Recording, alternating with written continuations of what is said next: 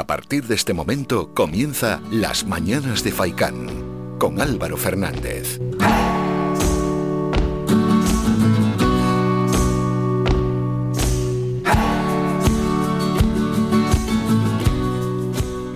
¿Qué tal? Muy buenos días y bienvenidos a las mañanas de Faicán, 8 y 33 minutos de la mañana. Aquí estaremos hasta las 11 y media, es decir, a lo largo de tres horas en esta mañana de jueves de 2 de junio. Reciban un saludo de todo el equipo. El que quiera participar puede llamarnos al 928 70 75 25 o enviar un mensaje de audio al WhatsApp 656 60 96 92.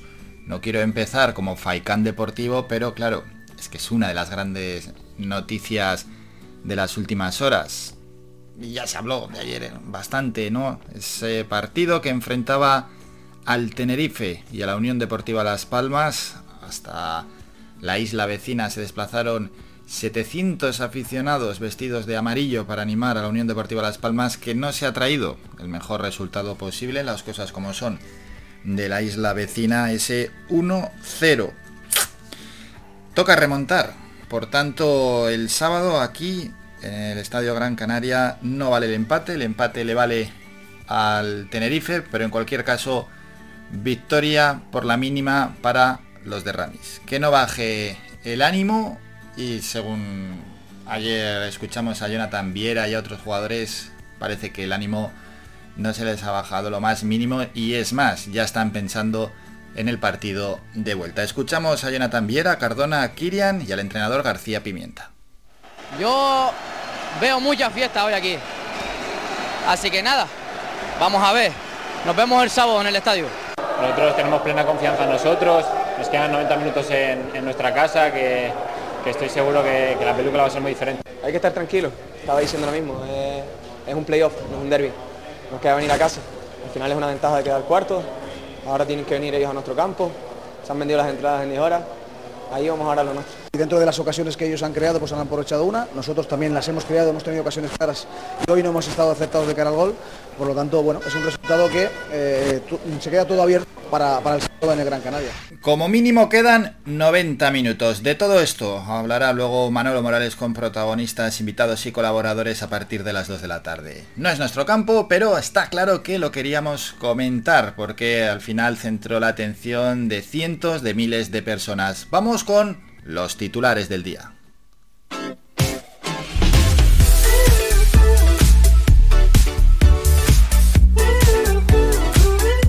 Y así de esta manera situamos a este jueves 2 de junio. Empezamos con los titulares en Canarias 7.es. Condenado estoy, yo asumo lo que hice. Declaró el asesino del abogado Juan Betancor. El investigado alegó que consumió cocaína y alcohol y que se había intentado suicidar antes de atacar al letrado.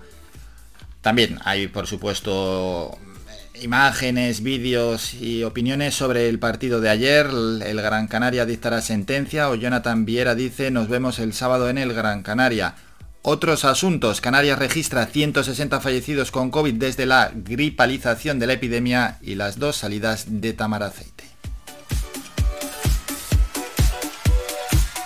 Sobre esto último es un reportaje. ¿eh? En la provincia es Tenerife, Las Palmas 1-0 sin sangre imposible. El Gran Canaria aprieta mucho y quedan 90 minutos. Kirian, que celebren lo que quieran, pero queda la vuelta. Hay un montón de noticias sobre el partido. Vamos a cambiar de asunto. La falta de sangre amenaza la actividad quirúrgica en Canarias. Nuevo plan de empleo para Canarias. 42 millones para formar y dar trabajo a 5.000 isleños. Por cierto, hoy vamos a conocer los datos del paro del mes de mayo y la jueza envía a prisión al presunto asesino del abogado Juan Betancor.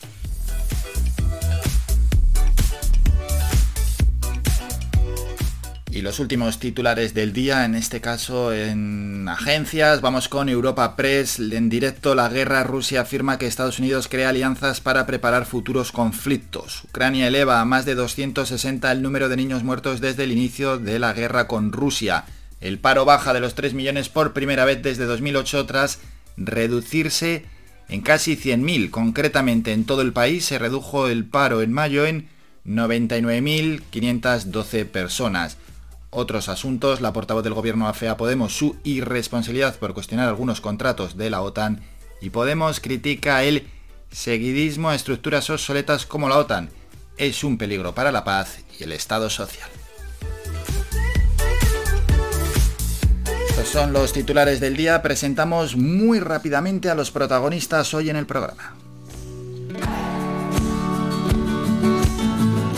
La primera hora es informativa. A las 9 y 5 nos vamos a ir hasta el Instituto Bañaderos Cipriano Acosta para hablar con la profesora Raquel Lorenzo Díaz. Ella fue la encargada dentro del Instituto Bañaderos de dirigir a los alumnos que han sido los campeones de la Liga Insular de Debate 2022 promovida por el Cabildo de Gran Canaria. Queremos conocer qué es eso de una Liga Insular de Debate, cómo se prepara uno, cómo compite allí, cómo decide el jurado, etcétera.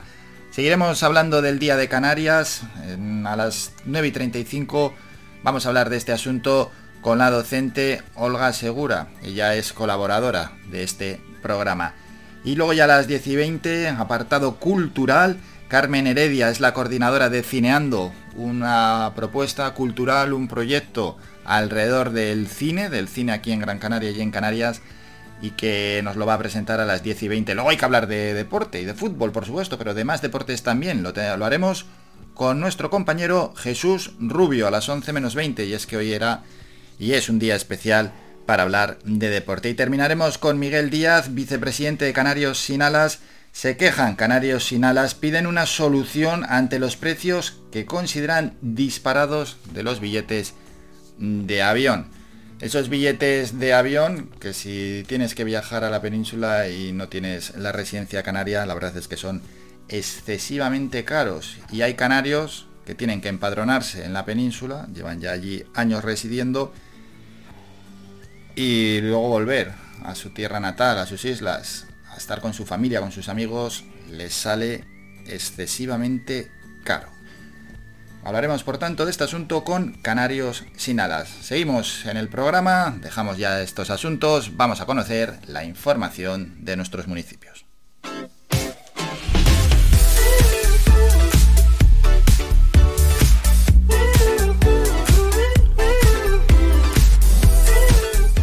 Municipio a municipio, hoy empezamos en Santa María de Guía. Las escuelas artísticas municipales Ciudad de Guía abrirán del 1 al 15 de julio el plazo de preinscripción para el nuevo alumnado de que desee obtener plaza en el próximo curso 2022-2023, un centro que cada año incrementa de forma notable el número de alumnos así como la oferta formativa.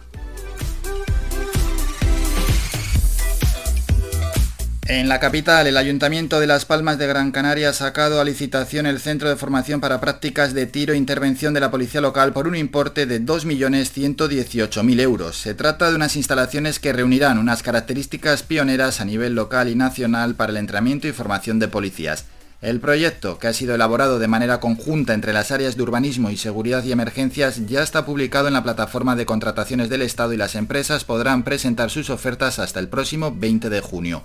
Una vez adjudique la obra, el proyecto contará con un plazo de ejecución de nueve meses. El concejal de Seguridad y Emergencias, Josué Íñiguez. El de Las Palmas de Gran Canaria licita su nueva escuela de tiro por más de 2 millones de euros y con un plazo de ejecución de 8 meses. De esta manera, la Policía Local de Las Palmas de Gran Canaria contará con unas instalaciones únicas en Canarias, pioneras tecnológicamente.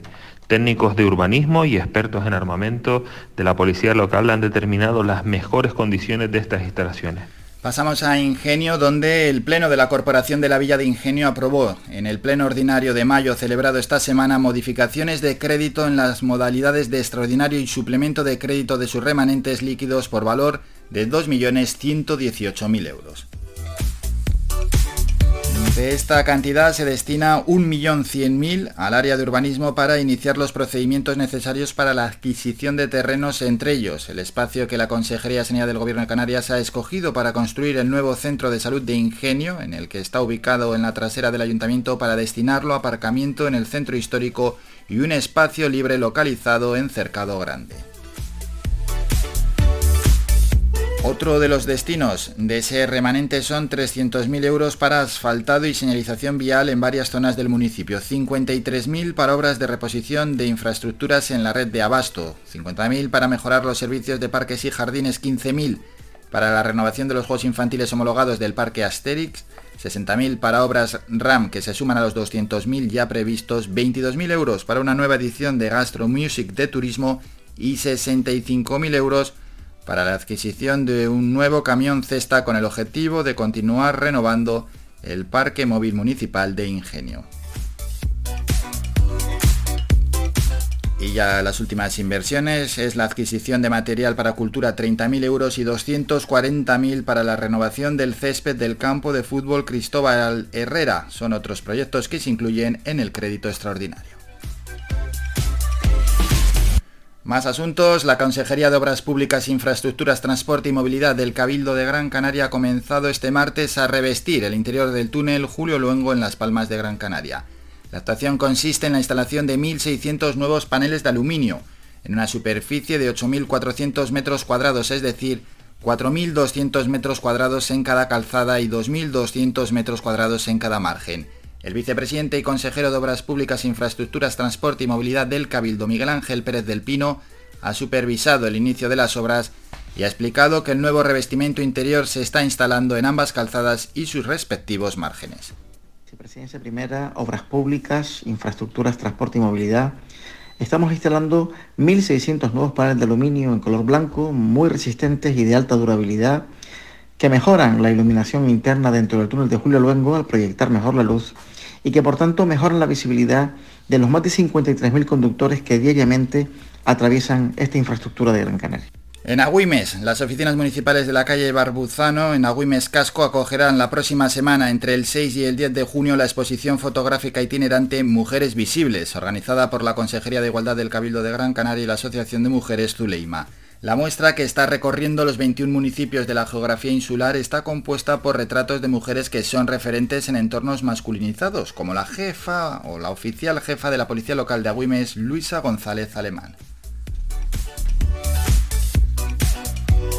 Por su parte, el portavoz de Coalición Canaria en el Ayuntamiento de Las Palmas de Gran Canaria, Francis Candil, denuncia una vez más la precariedad de medios con los que la policía local y los bomberos afrontan cada día la seguridad de la ciudad.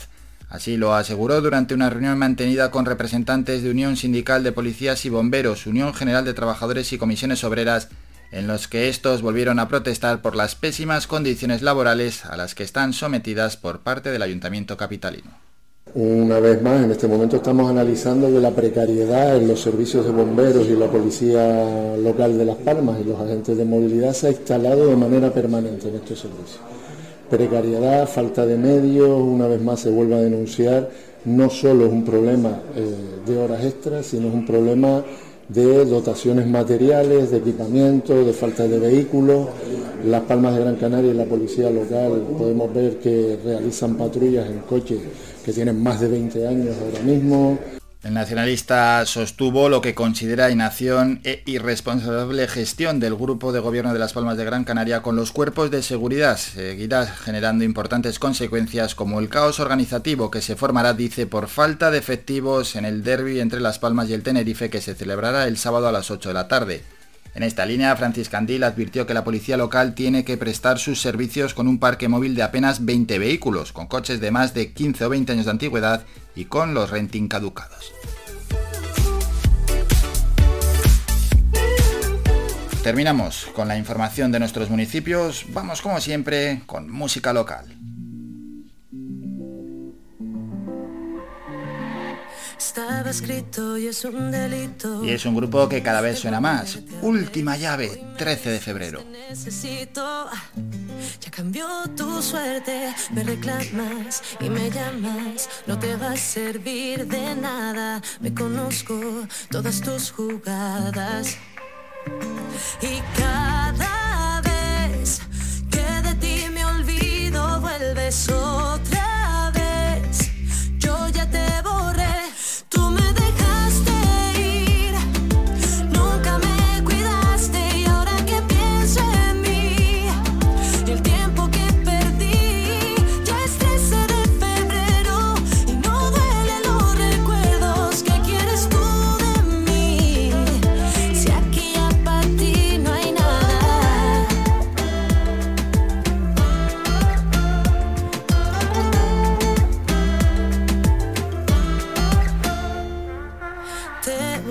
en la madrugada.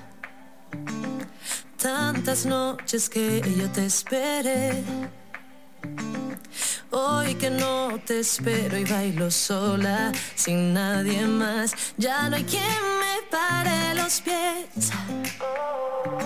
Y cada vez que de ti me olvido, vuelves otra vez. Yo ya te borré,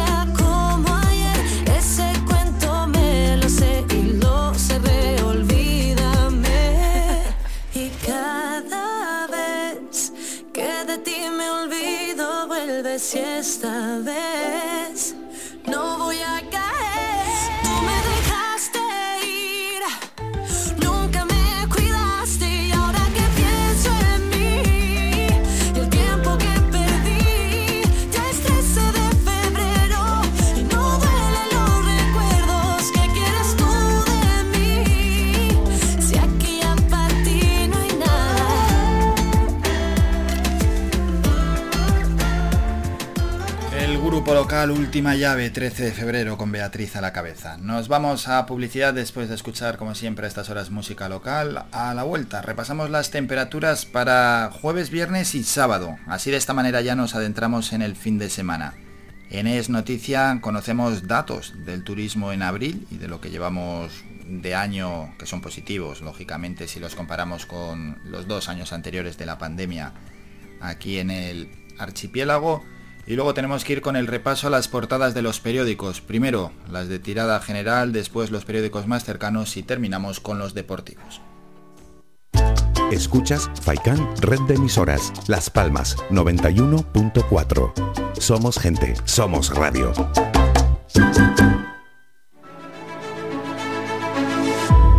En Radio Faicán contamos con 35 años de experiencia en la radiofusión, asesorando a cientos de empresas para publicitar sus productos y servicios ante la sociedad canaria. Solicita información al 928 70 75 25 o a través del email comercial. Además, puedes consultar nuestras promociones en la página web radiofaikan.com. ¿Quieres ir a la última como a ti te gusta en tu corte de pelo? ¿Eres hombre o niño y quieres estar más guapo? Vente al salón de peluquería Tomás. Además, para tu comodidad, no cerramos al mediodía. Importante siempre para atenderte como a ti te gusta. Pedir cita al 928 69 4009. Apunta bien, 928 69 4009. En la calle Leño y Castillo 37, en las cuatro esquinas, San Juan Telde. Tu pelo merece el mejor trato y cuidado. Siempre en manos de profesionales. Salón de Peluquería Tomás. Y si tengo que. Si necesita reciclar cualquier tipo de material, acuda al centro de reciclaje en Arinaga. Aceptamos todo tipo de residuos, a excepción de materiales peligrosos. Estamos ubicados en la calle Los Cactus, en la bajada al muelle, en Arinaga. Permanecemos abiertos de lunes a viernes desde las 7 y media de la mañana a 6 de la tarde. Los sábados de 7 y media de la mañana a 2 de la tarde. Teléfono de contacto 670 44 57 06. Me quedo, me quedo, me quedo. Más de 30 años en continua emisión. Amplia cobertura en las islas de Gran Canaria, Lanzarote y Fuerteventura. Y más de 300.000 oyentes mensuales nos convierten en la opción ideal para publicitar tu negocio. Aprovecha nuestros descuentos e infórmate sin compromiso en el 928 70 75 25. 928 70 75 25. Faikan Red de Emisoras. Somos gente. Somos radio.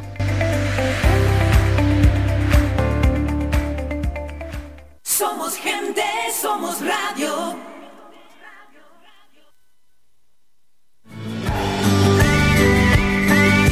Escuchas las mañanas de Faikán. con Álvaro Fernández.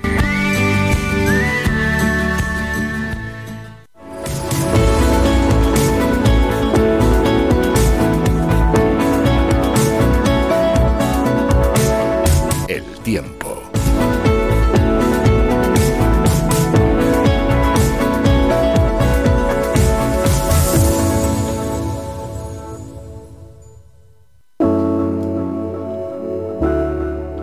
Momento ya para el repaso a las temperaturas. Vamos a las Palmas de Gran Canaria. Para hoy se esperan intervalos nubosos, mañana más de lo mismo y el sábado igual, aunque habrá eh, momentos de bastante nubosidad.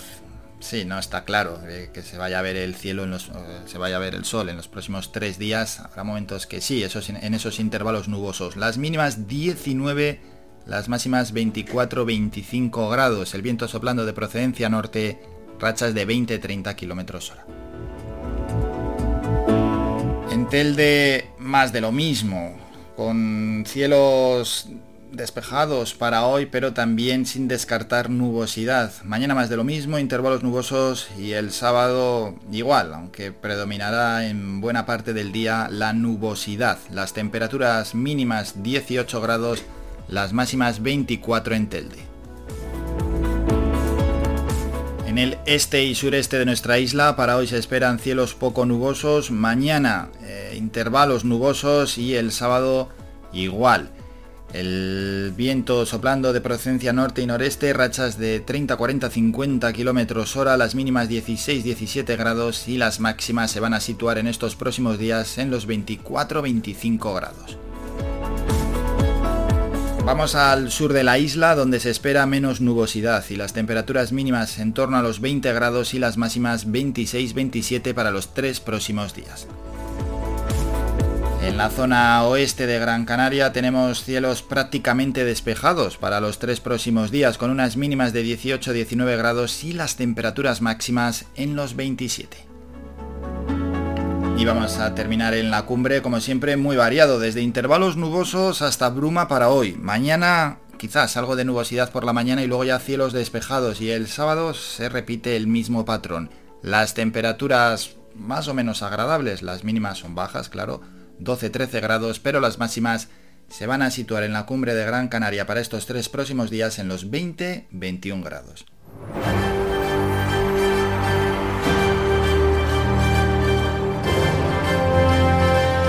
Es noticia.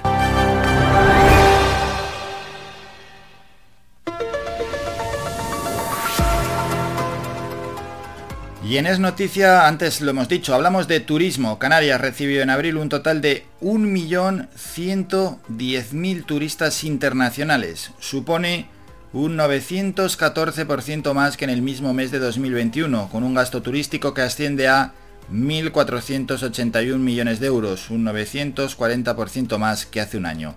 Así lo recogen ayer la encuesta de gasto turístico de Gatur y de movimientos turísticos en fronteras Frontur, publicados por el Instituto Nacional de Estadística. De este modo, la llegada de los turistas extranjeros a las islas representa el 18% del total registrado en el país, siendo Cataluña el primer destino principal de los turistas en abril con el 19% del total. En Canarias, Reino Unido es el principal país de origen de los turistas internacionales con más de un 36%, seguido de Alemania que se acerca al 20%. Y en cuanto al gasto de los turistas, en las islas se registró un gasto medio por persona de 1.334 euros en abril, un 2,6% más que hace un año, mientras que la duración media del viaje fue de casi 9 días. Y en los cuatro primeros meses de 2022, Canarias recibió un total de 3.961.000 turistas internacionales. Es un 968% más y acumuló un gasto de turistas internacionales de 5.696 millones de euros en lo que llevamos de año.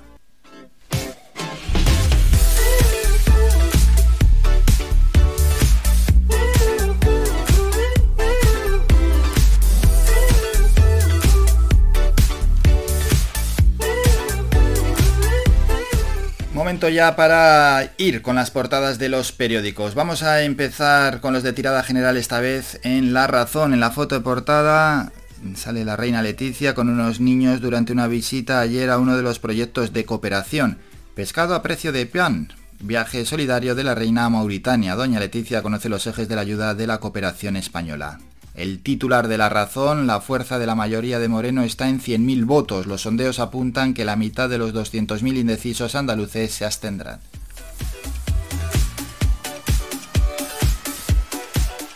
En el país la foto es para los Rolling Stone. Arrollan en Madrid, esa es la foto de portada. Titular, las sanciones a Rusia añaden presión a la frágil economía de la Unión Europea. Los expertos temen que agraven la inflación y lastren el crecimiento.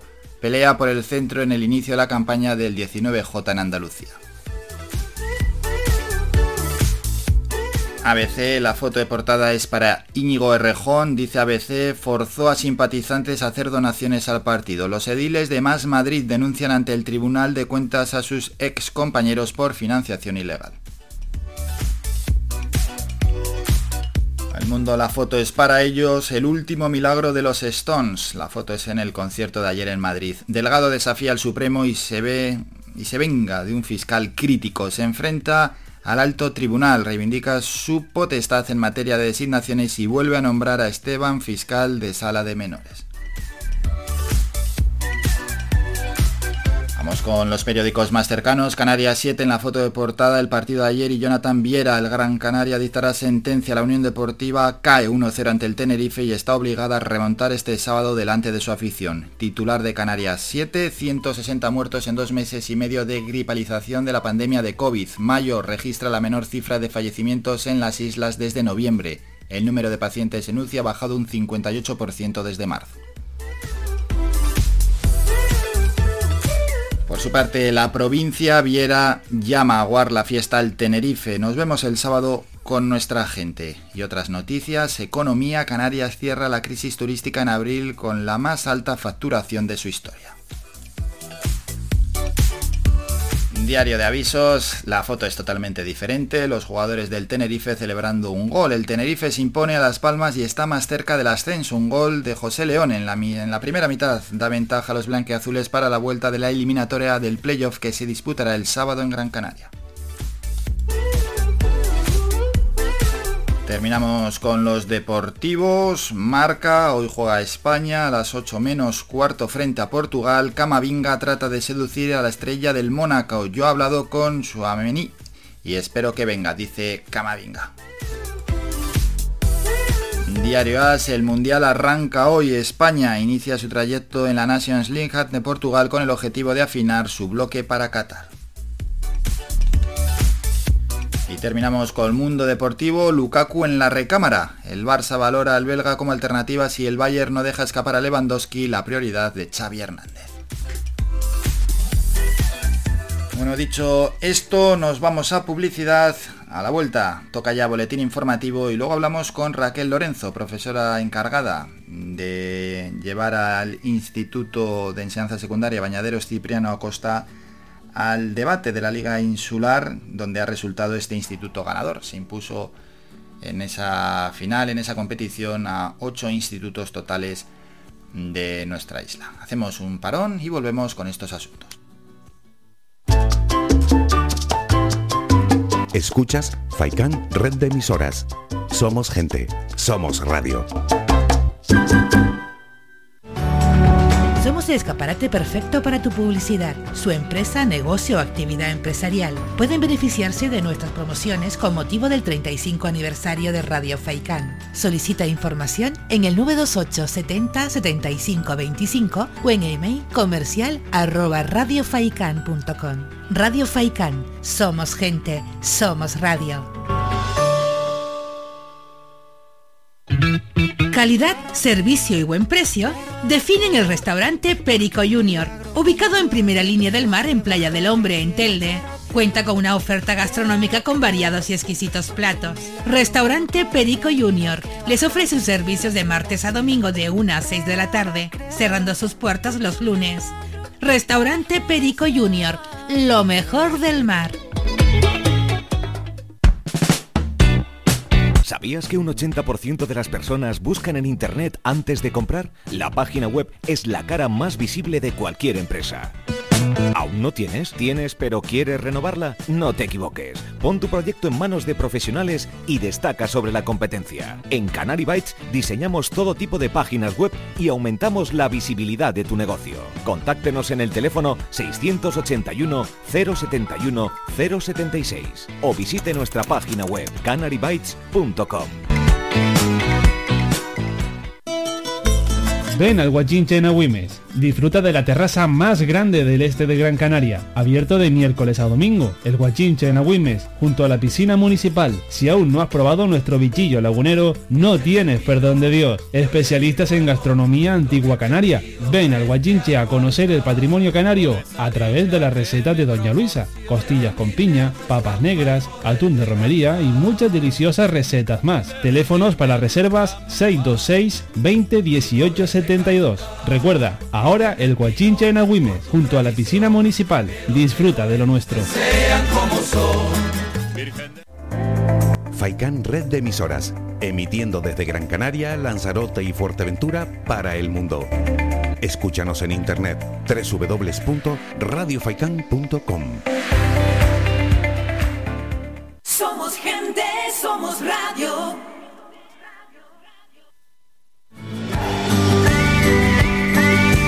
Escuchas Las Mañanas de Faicán con Álvaro Fernández.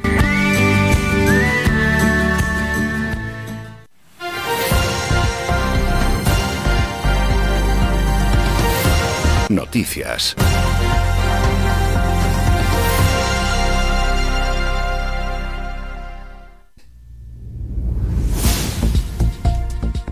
Ya para el boletín informativo de las 9 de la mañana. El Ayuntamiento de Las Palmas de Gran Canaria ha sacado a licitación el Centro de Formación para Prácticas de Tiro en Intervención de la Policía Local por un importe de 2.118.000 euros. El proyecto, que ha sido elaborado de manera conjunta entre las áreas de urbanismo y seguridad y emergencias, ya está publicado en la plataforma de contrataciones del Estado y las empresas podrán presentar sus ofertas hasta el próximo 20 de junio.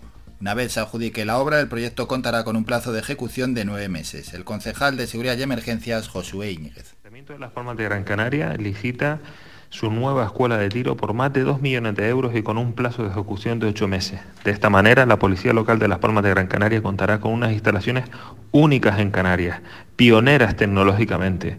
Técnicos de urbanismo y expertos en armamento de la Policía Local han determinado las mejores condiciones de estas instalaciones. La Consejería de Sanidad del Gobierno de Canarias eleva a 11 los casos de viruela del mono en el archipiélago, 6 en Gran Canaria y 5 en Tenerife.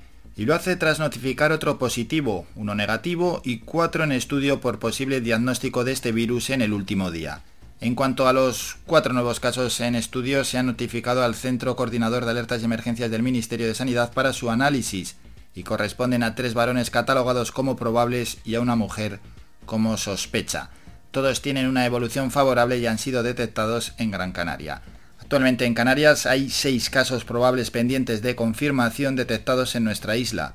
Siete casos sospechosos pendientes de confirmación que han sido detectados también en Gran Canaria, excepto uno en Fuerteventura, y seis que han sido descartados, de los que cinco son residentes en nuestra isla y uno corresponde a un turista de vacaciones en Fuerteventura.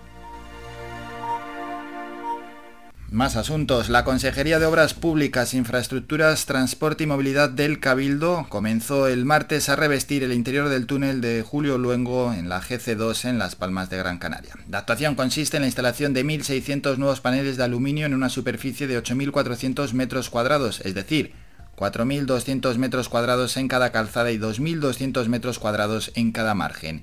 El vicepresidente y consejero de Obras Públicas, Infraestructuras, Transporte y Movilidad del Cabildo de Gran Canaria, Miguel Ángel Pérez del Pino, supervisó el inicio de las obras y explicó que el nuevo revestimiento interior que se está instalando en ambas calzadas y sus respectivos márgenes. Vicepresidencia Primera, Obras Públicas, Infraestructuras, Transporte y Movilidad. Estamos instalando 1.600 nuevos paneles de aluminio en color blanco, muy resistentes y de alta durabilidad, que mejoran la iluminación interna dentro del túnel de Julio Luengo al proyectar mejor la luz y que por tanto mejoran la visibilidad de los más de 53.000 conductores que diariamente atraviesan esta infraestructura de Gran Canaria. La autoridad, cambiamos de asunto, la autoridad judicial al frente del juzgado de guardia en Las Palmas de Gran Canaria, el juzgado de instrucción número 8, ordenó el ingreso en prisión preventiva comunicada y sin fianza del presunto autor de la muerte del abogado Juan Betancor en Santa Brígida. El presunto autor de los hechos Se le ha ingresado en prisión como supuesto autor de un delito de asesinato, uno de amenazas y dos delitos de detención ilegal. Los hechos se remontan al domingo 29 de mayo, cuando el presunto autor de los hechos, un hombre que vivía con el abogado y su mujer, según indican los periódicos regionales Canarias 7 y La Provincia y recoge Europa Press, quemó al letrado en su finca y amenazó a la esposa del mismo con un arma blanca. La investigación de lo ocurrido corresponde a la Guardia Civil que no ha facilitado información alguna. Terminamos con la información más cercana, regresamos a las 10 con un nuevo boletín informativo. Síguenos en nuestras redes sociales. Estamos en Facebook, Twitter e Instagram. Búscanos como Radio Faicán FM y descubre todas nuestras novedades.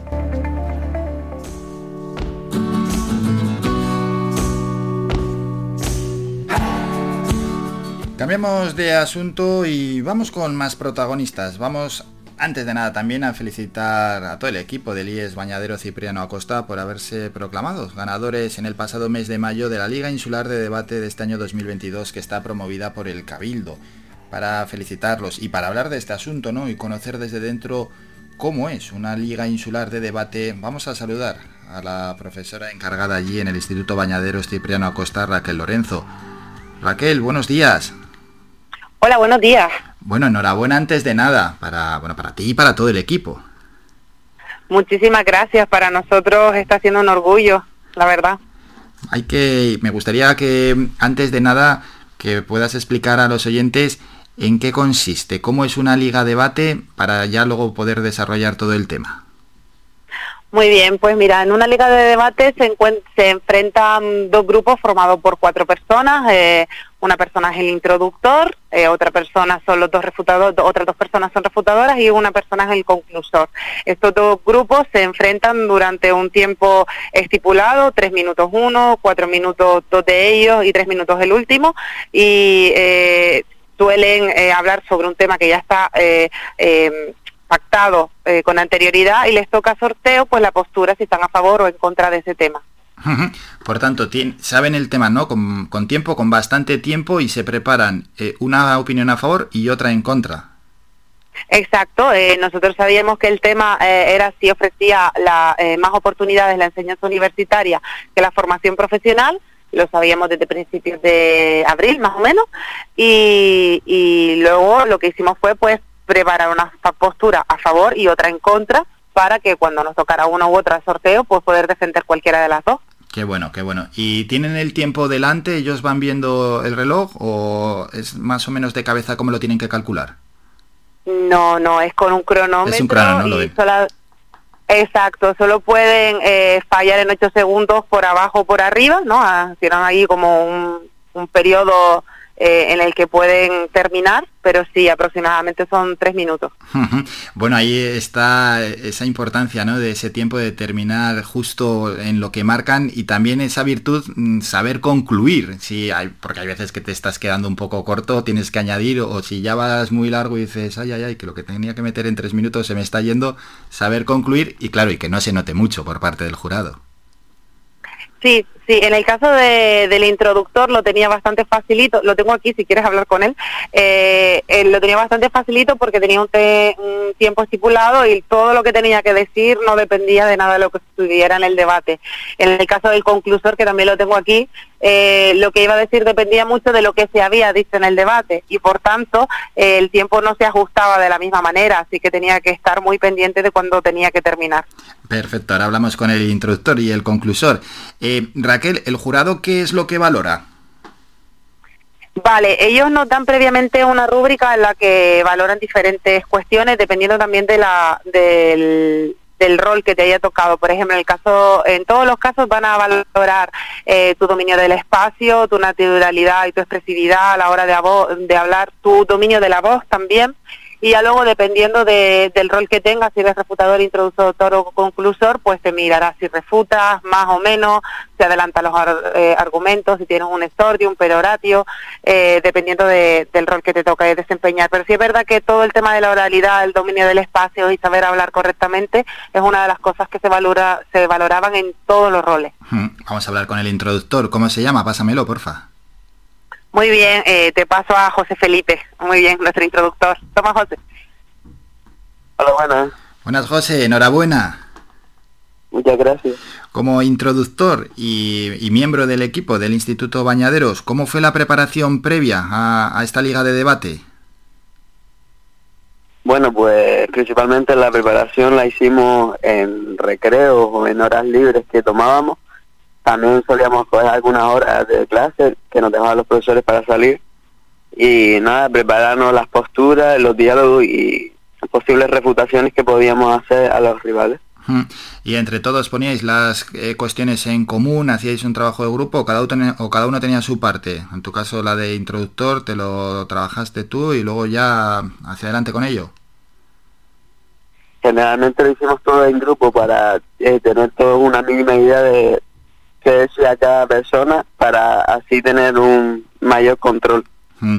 José, y el papel del introductor es, es clave porque si empiezas mal, la cosa se tuerce, pero si empiezas de manera fuerte, potente, contundente, ya el jurado seguro que presta más atención y, y dicen, ojo, cu- cuidado con estos.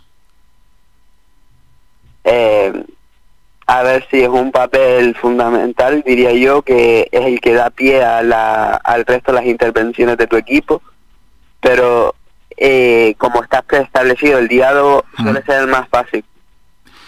Bueno, ahí te, ahí te quitas un poco de casi de mérito, Sí, ¿no? Diciendo que es el más fácil. Sí, pero luego también el introductor cuando termina su intervención suele ayudar al resto de los refutadores y al conclusor porque ya al haber terminado hacer la primera intervención, el resto del debate no hace nada. Por lo tanto, él ayuda al resto buscando refutaciones, argumentos, evidencias. Mm. cosas así. Bueno, ¿y por qué crees que ganaste? ¿Por qué creo que gané? Sí, sí, que ganó el equipo, que ganó el equipo. Los puntos fuertes, es decir, Hombre, hemos ganado por esto.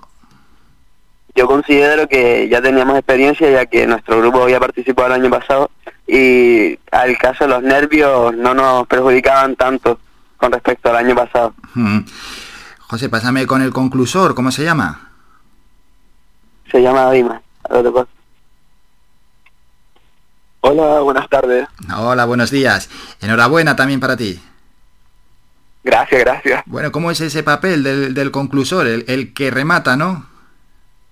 Bueno, pues como tú dices, sí se trata de rematar, intentando, pues tienes que coger los argumentos del contrario y los tuyos y tienes que intentar hacer como un pequeño resumen, aprender todo en el momento y después pues intentar exponer lo, lo mejor posible para resaltar eh, tus puntos los puntos fuertes de tu equipo y hacer caer al contrario eh, pues en la debilidad de sus argumentos. Ya, si el papel del introductor es importante, los refutadores también importantes, el del conclusor importantísimo y clave, sin duda alguna. Con lo que nos estás contando, Claro, claro, porque con el conclusor es la última visión con la que se van a quedar los jueces y las personas que ven. El conclusor es el que se encarga de hacer resaltar todas esas durante el debate y poder ponerlas en valor. Hmm. Y en esta edición, que, con lo que nos ha comentado José, ¿qué tal los nervios? ¿Se dominaron mejor? Pues la verdad que con respecto al anterior, los nervios eh, no sobraron tanto. Ah, la verdad que hay veces que sí, que te temblaba un poco, pero bueno, tenías que intentar controlarlos para que no te bajaran puntos después en expresividad y en control del espacio. Qué bueno. Y ya para terminar, me imagino que esta actividad eh, la recomendáis, sin duda alguna, para que la realicen en otros institutos, eh, también los que están fuera de, la liga de, de debate, porque me imagino que las habilidades que habéis trabajado de cara a futuros van a ayudar bastante. pues sí, la verdad que ha un tipo de habilidades que seguro que en un futuro, sobre todo para o cosas así que que estar debatiendo, políticos también, si que no, pues nos van a venir muy bien para un futuro emprendedor. Sin duda alguna. Bueno, enhorabuena de nuevo. Y pásame, por favor, con la profesora Raquel, ya para ir terminando. Sí. Sí, Raquel, que ya después de hablar con el introductor y el conclusor, y ya para terminar con la conversación, eh, quería preguntarte, ¿no? Por estas habilidades que trabajáis en... en- esto es un formato de, de educación activa. La educación, por cuando hablo con los docentes, con profesores aquí en el programa a lo largo de las semanas, pues, se considera ahora bastante más activa que lo que era años atrás o décadas atrás, ¿no? Sí, la, la educación se ha vuelto mucho más activa y precisamente el debate como, como método para, para educar. Eh, como proyecto en sí mismo es bastante interesante porque es que vas a tratar todas las, las competencias y todas las habilidades. Eh, vas a tratar pues toda la, lo que es la parte de la competencia lingüística, mm, no solamente oral, sino también escrita, porque ellos previamente se preparaban gran parte de su discurso. Trabajas toda la parte de la creatividad, trabajas la búsqueda de información y una parte muy importante que creo que es la, la, la búsqueda de información en fuentes que sean fiables y, y, porque no hoy en día estamos llenos de fake news, etcétera, etcétera, pues ellos iban a buscar la, la gráfica, la información directamente a, al INE, a periódicos pues con, con cierta credibilidad, iban directamente al Ministerio de Educación y Ciencia a buscar sus informaciones. Y, y, creo que eso eh, ya no lo hace la mayoría de la gente y creo que es un valor añadido a lo, a lo que están haciendo.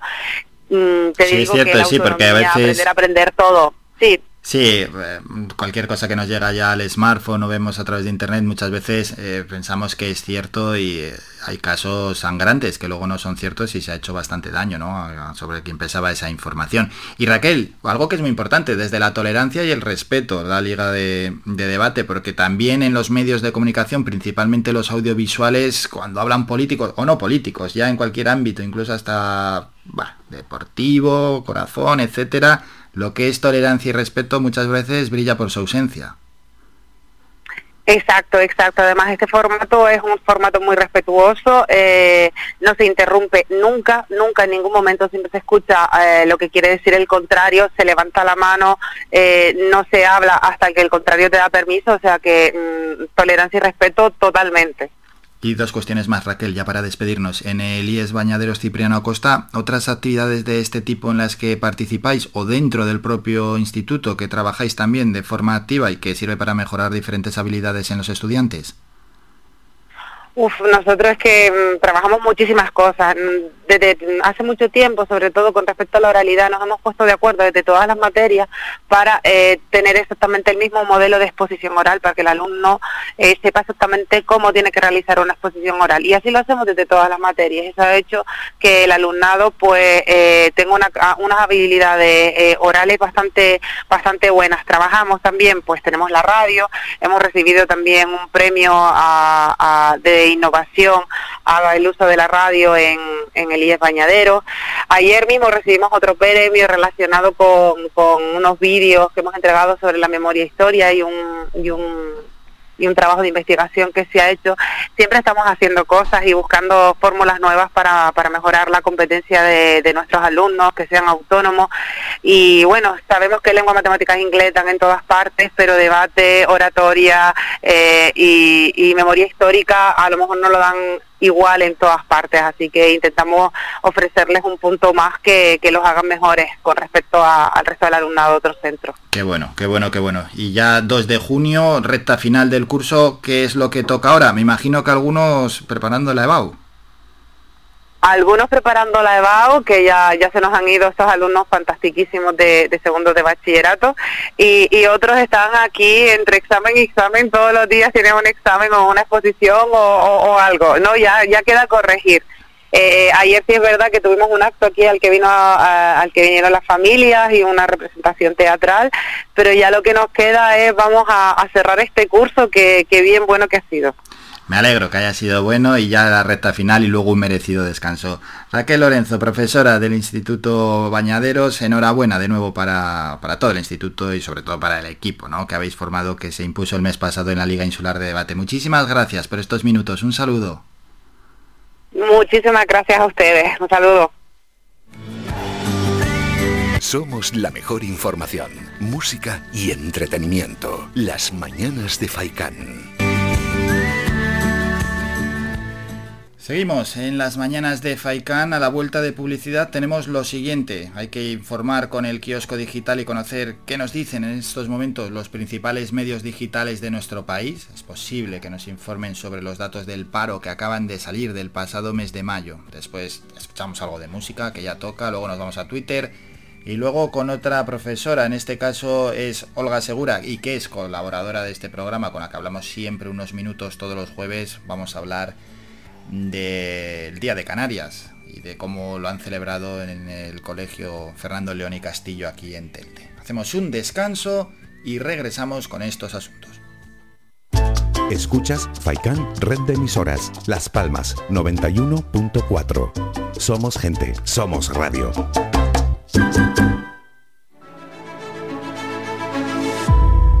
Radio Faicán contamos con 35 años de experiencia en la radiofusión, asesorando a cientos de empresas para publicitar sus productos y servicios ante la sociedad canaria. Solicita información al 928 70 75 25 o a través del email comercial arroba.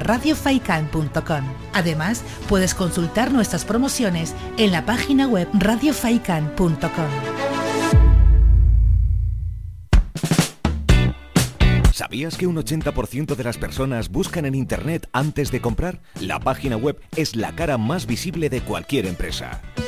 ¿Aún no tienes? ¿Tienes pero quieres renovarla? No te equivoques. Pon tu proyecto en manos de profesionales y destaca sobre la competencia. En Canary Bytes diseñamos todo tipo de páginas web y aumentamos la visibilidad de tu negocio. Contáctenos en el teléfono 681 071 076 o visite nuestra página web canarybytes.com.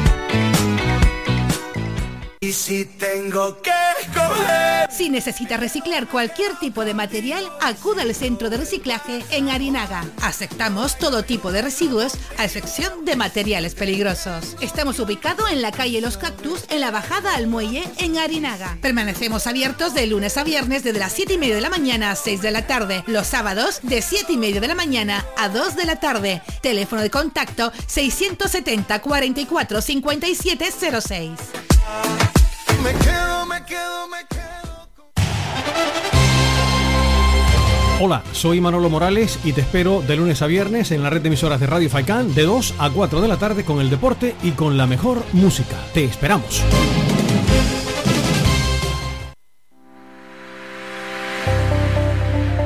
Más de 30 años en continua emisión. Amplia cobertura en las islas de Gran Canaria, Lanzarote y Fuerteventura. Y más de 300.000 oyentes mensuales nos convierten en la opción ideal para publicitar tu negocio. Aprovecha nuestros descuentos e infórmate sin compromiso en el 928 70 75 25. 928 70 75 25. Faikan Red de Emisoras. Somos gente. Somos radio.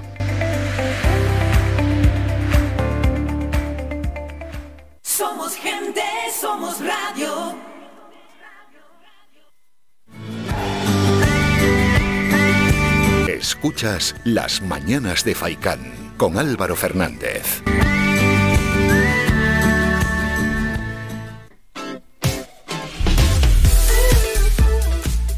Ese momento del programa en el que vamos al kiosco digital, es decir, a conocer la información de los principales medios digitales de nuestro país. Confidencial.com en la foto de portada, ni más ni menos que José María Aznar. Dice, Marruecos me echó un pulso y lo perdió. A este gobierno se lo echó y ha ganado. Se prodiga poco, pero el expresidente sigue la política como si todavía estuviera en Moncloa. En esta entrevista repasa los grandes asuntos de la actualidad. Marruecos, el CNI, los cambios en el PP y por supuesto la guerra.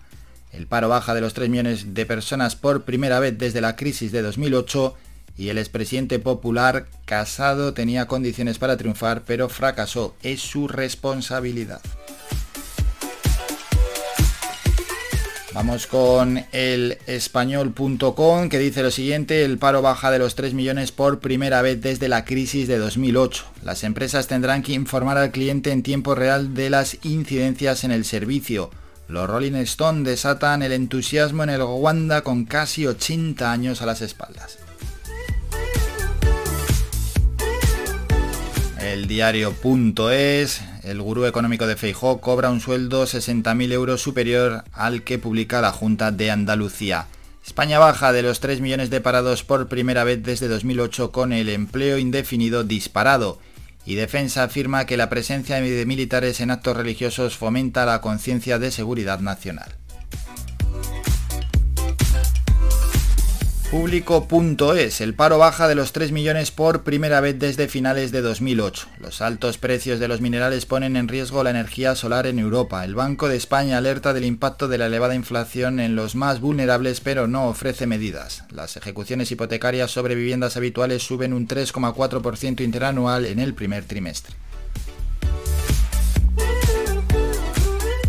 okdiario.com, Tebas y Gerardo González planearon presionar a Pedro Sánchez con la tesis y con que va al gimnasio del COE. Tebas y González quisieron chantajear a Pedro Sánchez revelando que el hijo de Alejandro Blanco le aprobó la tesis. Vamos a Huffington Post como agua de mayo. El paro baja de los 3 millones por primera vez desde 2008.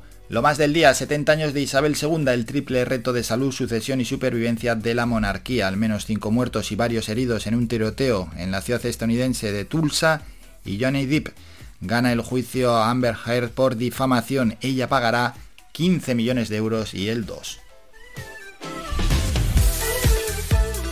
Terminamos con dos medios económicos, como el economista.es, que dice así, los grandes países del euro están abocados a la estanflación, las resistencias a batir por los pesos pesados del IBEX para hacer soñar al selectivo y las sanciones arrinconan a Rusia, cae en default al no pagar intereses de demora. Cinco días, el paro registrado baja de los 3 millones por primera vez desde el final de 2009. El fondo británico CatBest negocia la compra de la chocolatera Natra y Vodafone acelera la entrada de las telecos españolas en el negocio eléctrico. Hasta aquí la primera hora informativa, terminamos con el kiosco digital y vamos con algo de música. Ese es el Vega Live, mi paraíso.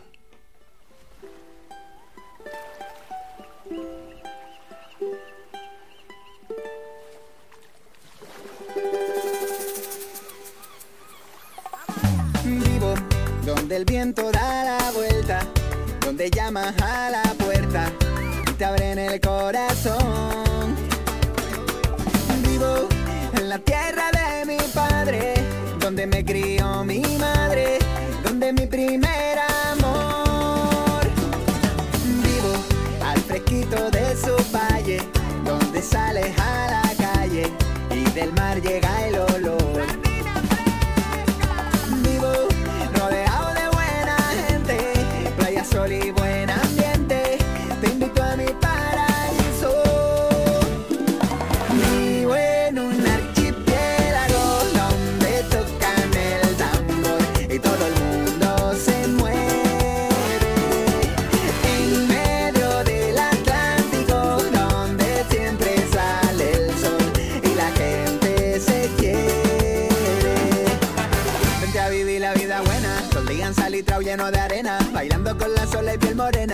de la marea entre volcanes y palmeras, vive sin problema, ya lo crema nuestro lema, estamos tan agustitos, venir conocer buen rollito, siempre contento y acento bonito, descubre como aquí con poco somos ricos, desde las ocho maravillas del Atlántico, ay, vivo en la fiesta de su calle, con mente abierta y sin horario, mi corazón en fuego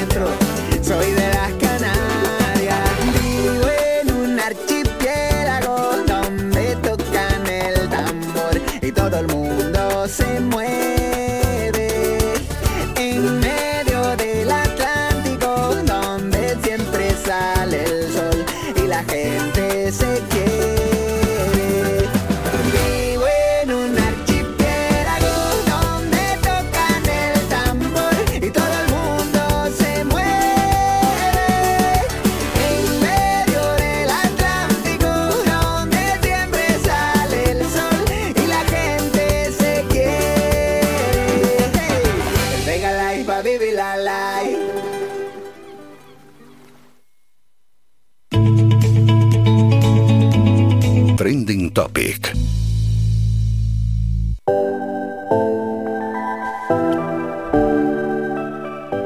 Después de escuchar a El Vega Live, vamos a Twitter a conocer cuáles son en estos momentos las grandes tendencias. El mundo dice, el jurado encuentra a Amber Heard culpable de difamar a Johnny Depp. ¿Qué más tenemos en torno a este asunto? El escritor Agustín Laje dice, Johnny Depp gana juicio a Amber Heard por enésima vez se demuestra que la violencia no tiene género y que muchas mujeres aprovechan las ideologías hegemónicas del momento para difamar y perseguir a hombres inocentes. Eso dice esa persona en Twitter. La provincia Amber Heard deberá pagar 15 millones de dólares a Johnny Depp tras perder el juicio. Unidad en enfermera. También es tendencia manifestación de unidad en enfermera 18 de junio 11 horas en Madrid. Nos sobran razones, dice el sindicato SAPSE. No contratan enfermeras suficientes, no invierten en sanidad, nos impiden pertenecer al grupo A, no nos protegen frente a agresiones, asegura el sindicato SAPSE. Argentina también es tendencia. Diario Le dice Leo Messi cumplió con otra deuda que se le reclamaba. Jugó su mejor final con la selección argentina y hasta, y hasta mostró una versión de otros tiempos. Rodrigo de Paul, gracias por el cariño. Cada vez falta menos. Vamos Argentina. Mick Jagger, quien también es noticia, ayer puso unas fotos del propio Jagger disfrutando en Madrid, en el Museo Reina Sofía, en las calles, en un parque. Bueno, qué bueno ver a Mick Jagger así. Es más, el país América dice la banda congrega 45.000 seguidores en el primer concierto de la gira europea con la que Mick Jagger, Keith Richards y Ronnie Wood celebran 60 años de la fundación del grupo. Y otras tendencias, Shakira también es, bueno, tendencia en Twitter y son chismes entre Shakira y Piqué, bueno, no vamos a entrar porque no sabemos nada, que si ha habido ahí una infidelidad, sin más. Y Gareth Bale, es tendencia, se despidió ayer del Real Madrid con una carta. Hasta aquí la sección de Twitter. Bueno, y dicho esto, vamos a ir con el siguiente tema. Tenemos que hablar, como siempre, a estas horas los jueves con la docente Olga Segura en su sección Educar en Positivo. Ella es profesora en el Fernando León y Castillo aquí en Telde y vamos a hablar del Día de Canarias. Así que con ella estamos en unos breves segundos.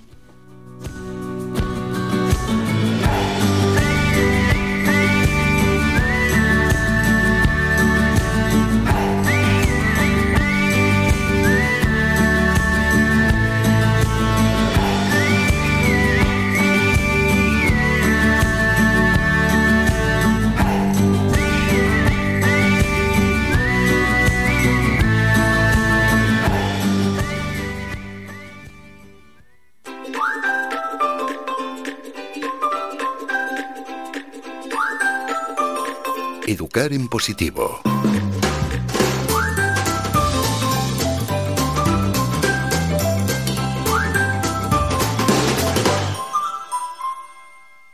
Y en la sección Educar en Positivo saludamos a la docente del Fernando León y Castillo aquí en Telde, Olga Segura. Olga, buenos días. Muy buenos días.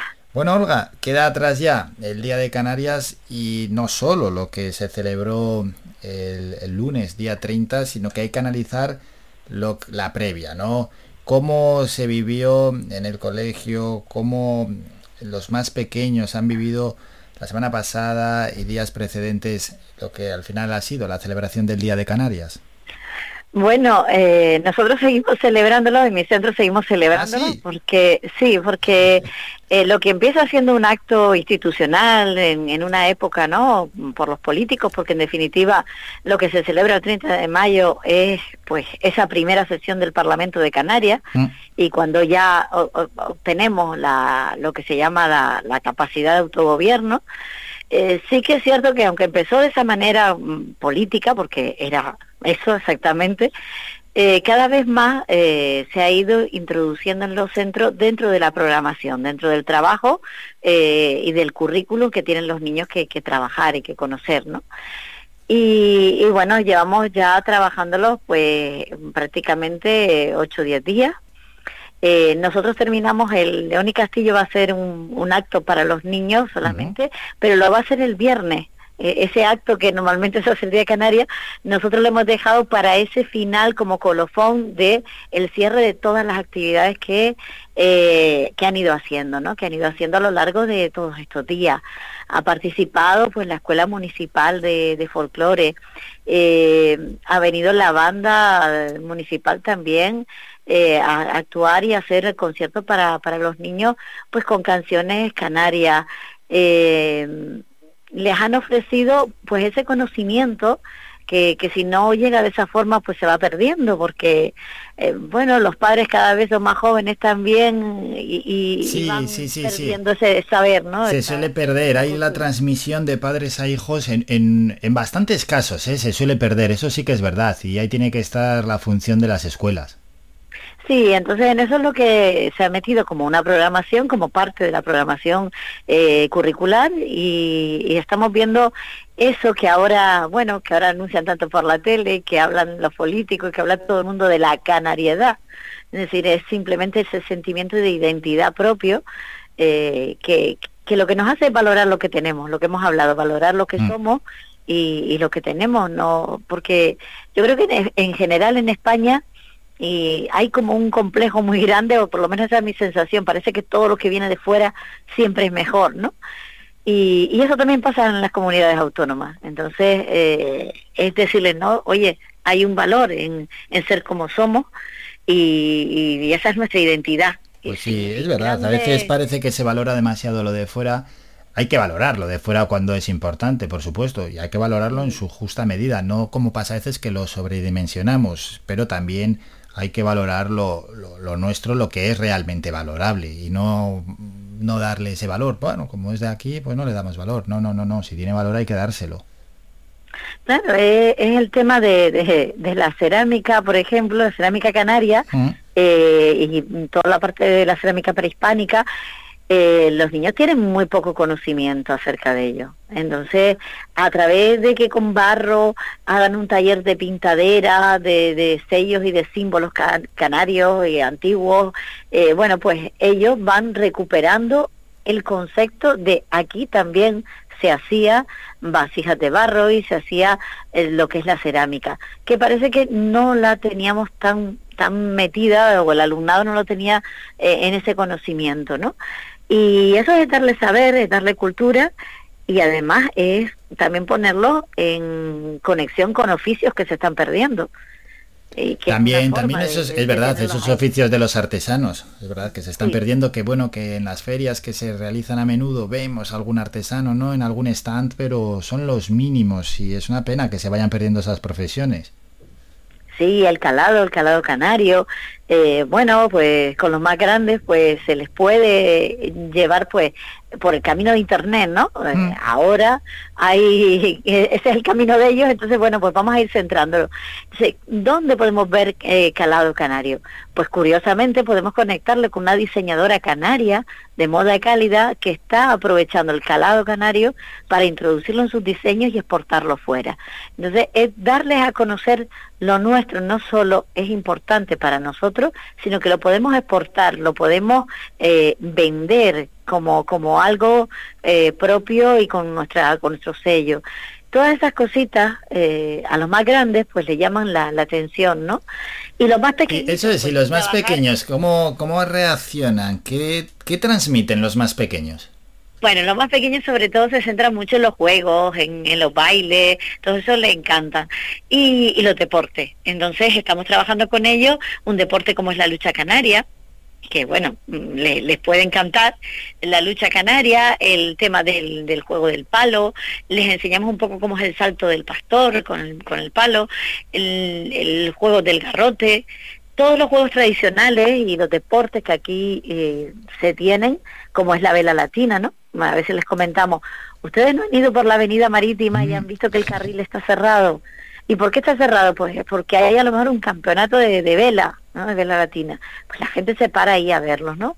Darles un poquito con lo cotidiano, con lo diario, con lo que vamos viendo, eh, con las frutas y las verduras que aquí tenemos, pues, pues ¿por qué se da también aquí un papayo? ¿Qué, ¿Cuál es nuestro clima? Por todas esas cuestiones eh, nos van introduciendo en todo ese aprendizaje curricular y no es un día, ¿vale? Se empezó celebrando un día a nivel eh, más político que otra cosa para introducirlo en los centros y hoy en día está totalmente como un tema transversal, como una unidad transversal dentro de la programación y ellos pues descubren el lenguaje canario, la, la vestimenta, eh, bueno, hay que hacer Mm, hincapié en Sí, sí, y luego, por ejemplo, lo que decías de los productos, igual, al final esos productos que son de aquí, de kilómetro cero, que se pueden consumir sin que dejen tanta huella en el medio ambiente, ¿no? Como cuando se traen otros productos de cualquier lugar del mundo, que vienen, pues imagínate, en barcos desde atravesando medio mundo, si dañan o no dañan el medio ambiente. Además que, bueno, sirve para fortalecer el, el sector primario, que esto se intenta y se explica y se le dice a todo el mundo, pero claro, cuando uno ya tiene cierta edad, le cuesta más que estos conceptos vayan calando. Si desde pequeño mm, los vas asimilando, yo creo que mejor que mejor. Sí, de hecho, um, cuando pasó la erupción del volcán de La Palma, eh, bueno, pues hicimos una campaña para mm, comer fruta y en este caso comer plátano de La Palma para ayudar. Y era increíble como con poco que eh, mm, de alguna forma les inculques a los más pequeños una idea, eh, lo tienen clarísimo. Y entonces me- a mí po- concretamente los niños de cuatro años venían mm, con su plátano y algunos hasta con el sello de que era para ayudar a los de La Palma, ¿no? Es decir, lo tenían claro y como dices tú, es, es cierto que, que la enseñanza de pequeños como mejor se coge, ¿no? Eso es. Y la canariedad, que no solo sea el 30 de mayo, que sea más a menudo y se puede ser todo el año. Claro, y, y ir haciendo poquito a poco hincapié en detalles, ¿no? Por ejemplo, mm, a mí me, me decía una, una niña hoy, entonces tenemos que venir disfrazados de canarios. Digo, no, no nos vamos a disfrazar de Vestido, nada. vestido. Es decir, vamos a venir vestidos porque ese era el traje típico de los canarios hace mucho tiempo y nosotros, como vamos a recordarlos como eran, pues vamos a venir vestidos de esa forma, ¿no? Y es darle eh, justo lo que es en cada momento a los niños, ¿no?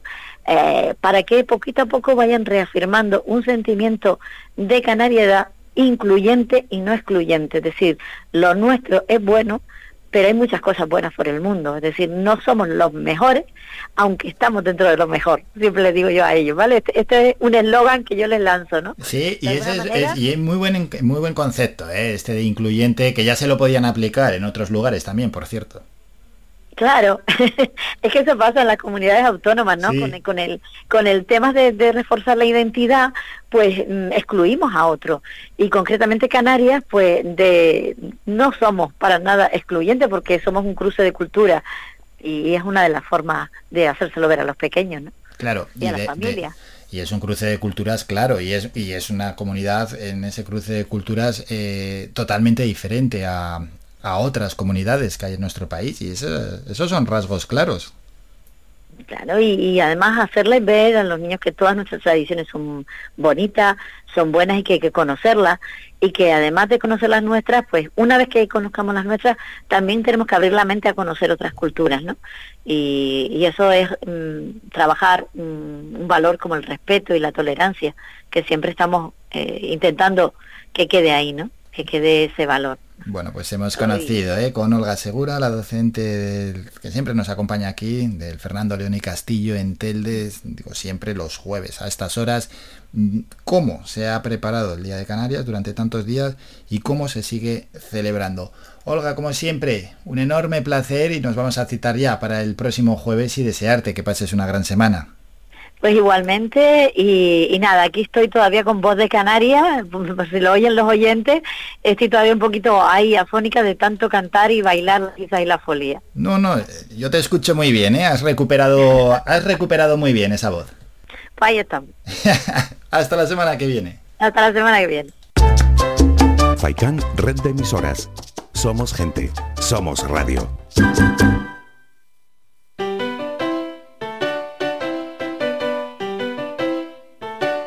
Estás escuchando Faikan Red de emisoras Gran Canaria.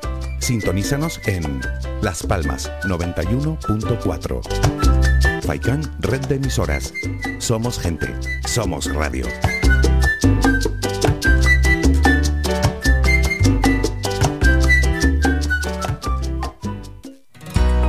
El equipo humano de Radio Faikan agradece a todas las empresas que han depositado su confianza en nuestros servicios publicitarios a lo largo de estos 35 años de continua emisión. Gracias a su apoyo nos hemos convertido en la emisora con mayor cobertura y audiencia en Gran Canaria. Visita nuestra página web radiofaikan.com para descubrir nuestras diales, promociones publicitarias, noticias y escucharnos en directo.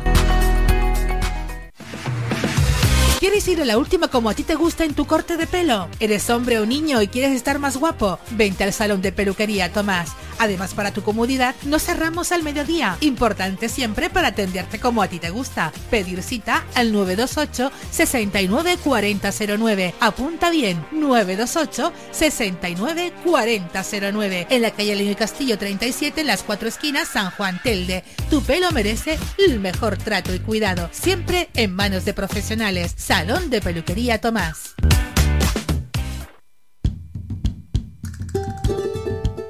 Vuelven los colores, los sonidos, los olores y sabores de la Feria del Sureste. Te esperamos del 3 al 5 de junio en la avenida Dancite del Cruce de Arinaga, a Huime. Nuestros productores y productoras vuelven a la calle para ofrecer sus mejores productos. Disfruta de una de tus ferias favoritas, la Feria del Sureste de Gran Canaria. Contamos contigo. Organiza Mancomunidad del Sureste de Gran Canaria, municipios de Agüimes, Ingenio y Santa Lucía. Colabora Cabildo de Gran Canaria.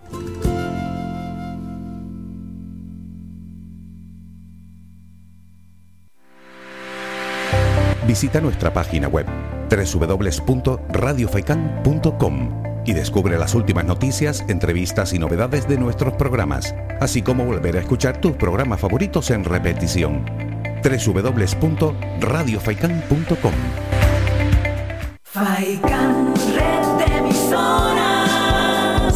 Somos gente, somos radio. Escuchas Las Mañanas de Faicán con Álvaro Fernández.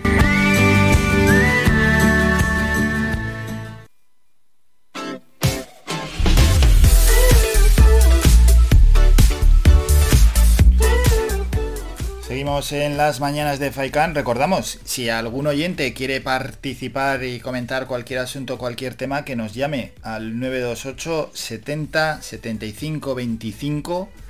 Ese es el teléfono fijo de Radio Faikan que vale para este programa, vale para el doctor, vale para eh, Manolo Morales, Faikan Deportivo, incluso para otros tantos programas que tenemos aquí en Radio Faikan. Y si no, un WhatsApp, pero tiene que ser mensaje de audio al 656 60 96 92. Vamos con información de interés y es que la Consejería de Obras Públicas, Infraestructuras y Transporte y Movilidad del Cabildo comenzó el martes a revestir el interior del túnel de Julio Luongo que está en la GC2 en Las Palmas de Gran Canaria. La actuación consiste en la instalación de 1.609 nuevos paneles de aluminio en una superficie de 8.400 metros cuadrados. Por tanto, es decir, 4.200 metros cuadrados en cada calzada y 2.200 metros cuadrados en cada margen.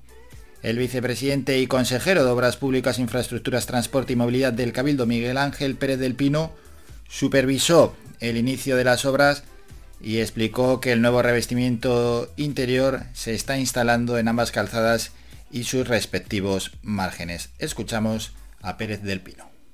Desde la Consejería de Vicepresidencia Primera, Obras Públicas, Infraestructuras, Transporte y Movilidad, estamos instalando 1.600 nuevos paneles de aluminio en color blanco, muy resistentes y de alta durabilidad, que mejoran la iluminación interna dentro del túnel de Julio Luengo al proyectar mejor la luz y que por tanto mejoran la visibilidad de los más de 53.000 conductores que diariamente atraviesan esta infraestructura de Gran Canaria. Una actuación de 435.000 euros para este ejercicio que busca mejorar la conducción y la seguridad vial dentro del túnel. Próximamente pondremos también en marcha una nueva actuación que cambiará todas las luminarias internas del túnel a un nuevo formato LED. En definitiva, seguimos trabajando para mejorar nuestras carreteras, nuestras infraestructuras viarias y mejorar la seguridad de nuestros ciudadanos. Bueno, ya lo han escuchado, la actuación cuenta con un presupuesto de 435.000 euros y tiene un plazo de ejecución de tres meses. Se ha planificado desde el Cabildo para estos meses de verano debido a que es el periodo del año que se registra menor intensidad de vehículos en el túnel de Julio Luengo. Además, los trabajos se están ejecutando en horario nocturno, es decir, de 10 y media de la noche a 6 de la mañana, de domingo a jueves, porque la circulación de los vehículos se ve afectada en la menor medida posible.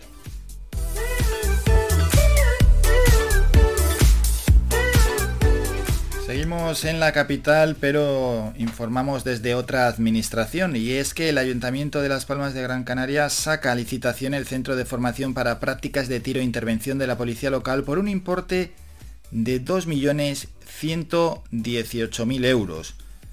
El proyecto, que ha sido elaborado de manera conjunta entre las áreas de urbanismo y seguridad y emergencias, ya está publicado en la plataforma de contrataciones del Estado y las empresas podrán presentar sus ofertas hasta el próximo 20 de junio.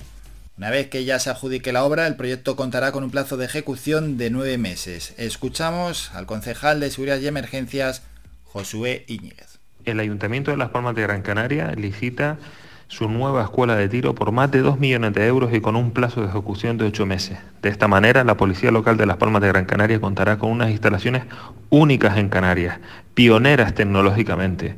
Técnicos de urbanismo y expertos en armamento de la policía local han determinado las mejores condiciones de estas instalaciones.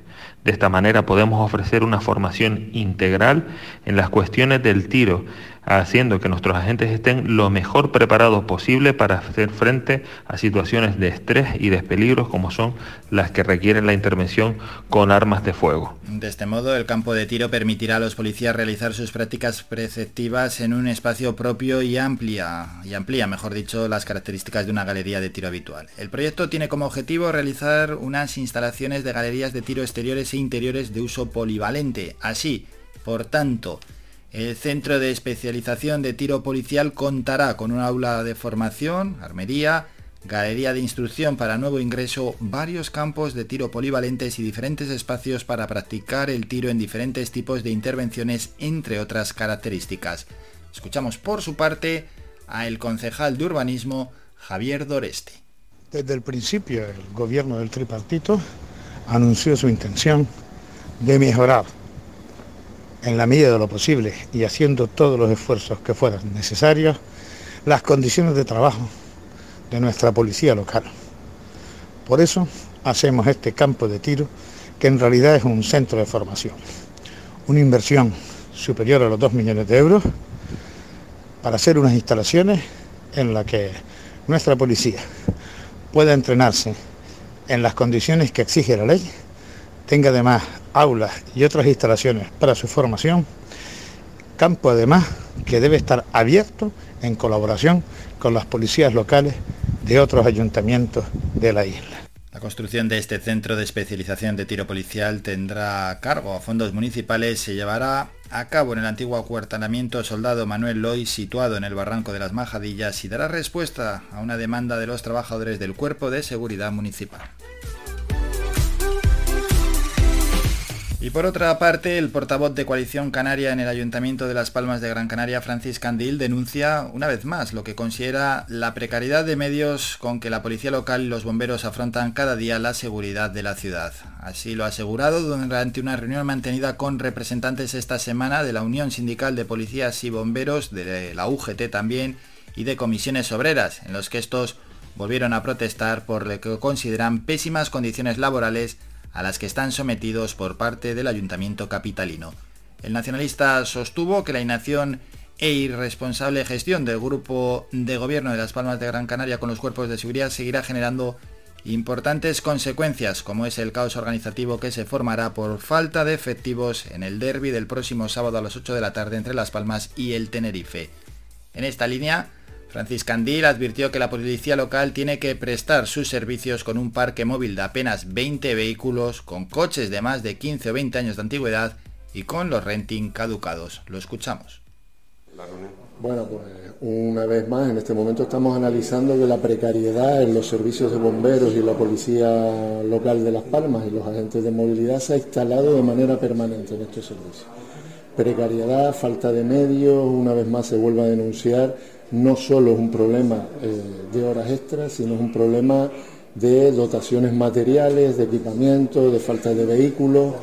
Las Palmas de Gran Canaria y la policía local podemos ver que realizan patrullas en coches que tienen más de 20 años ahora mismo, eh, la falta de campos de tiros, de uniformidades, materiales específicos, por ejemplo, los servicios de emergencia, de bomberos, eh, camiones que tengan las prescripciones técnicas que tienen que tener, todo esto se ha convertido en un problema endémico ya que parece insolucionable, inabordable y queremos una vez más denunciar que los servicios de emergencia, los servicios de seguridad en Las Palmas de Gran Canaria viven en la más absoluta de las precariedades, precariedades y en el más absoluto de los abandonos por parte del grupo del gobierno afecta directamente a fiestas como San Juan o tal, pero de inmediato tenemos el derby el sábado, que el tráfico puede ser el caos en la ciudad y especialmente en la zona de Siete Por supuesto, porque además ya han anunciado los policías locales que se van a negar a hacer más horas extras porque están aburridos y hartos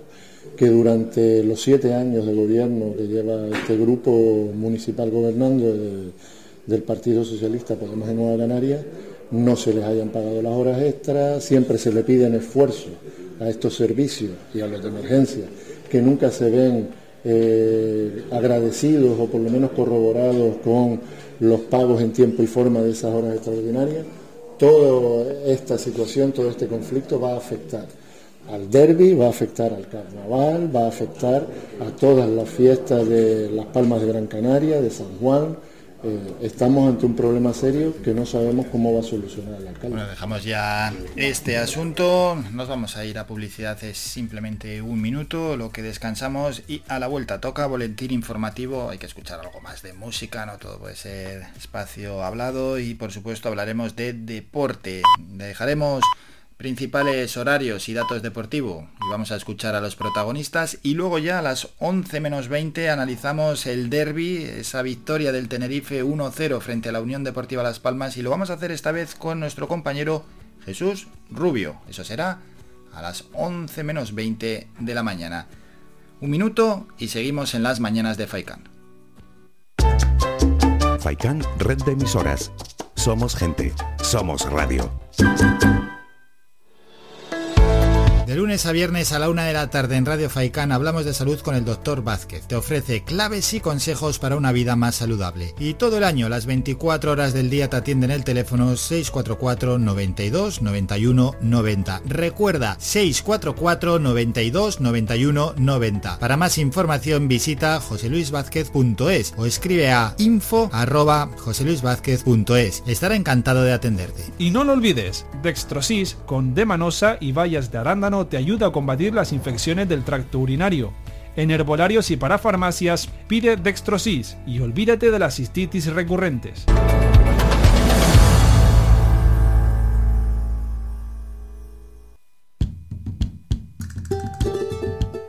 Vuelven los colores, los sonidos, los olores y sabores de la Feria del Sureste. Te esperamos del 3 al 5 de junio en la avenida Dancite del Cruce de Arinaga, a Huime.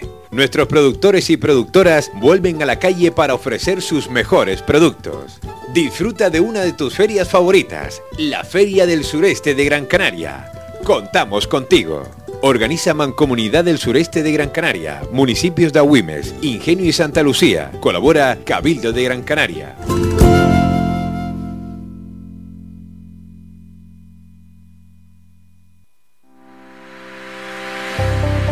Descarga gratis nuestra app oficial Faikan Red de Emisoras y escúchanos en directo, además de todos nuestros programas en repetición, imágenes, vídeos y noticias. Disponible ya en Google Play y Apple Store.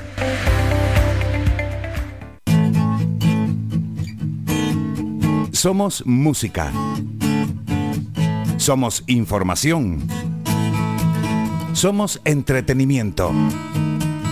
Somos vida. Somos Radio Faikán. Somos gente. Somos radio.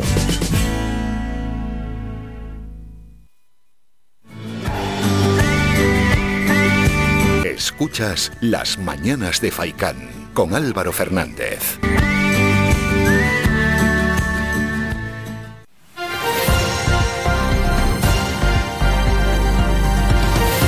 Noticias.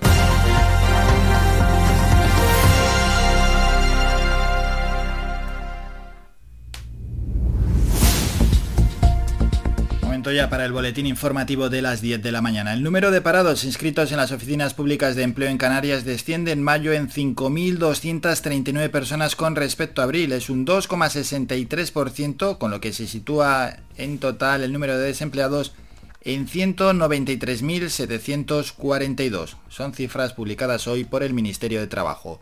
Por tanto, en los últimos 12 meses, Canarias es la comunidad que más ha reducido sus listas del paro, un 36%, 7 puntos y medio más que el resto de España que se queda en el 22%, lo que permite tener en estos momentos 83.600 desempleados menos que en mayo de 2021. Por provincias, el paro descendió el mes pasado ligeramente más en Santa Cruz de Tenerife, donde bajó un 2,77%, con 2.662 desempleados menos, hasta situarse en los 93.594 personas sin trabajo y en Las Palmas el paro registrado se situó en abril, perdón, al término de mayo en 100.148 personas, son 2.577 menos que en abril.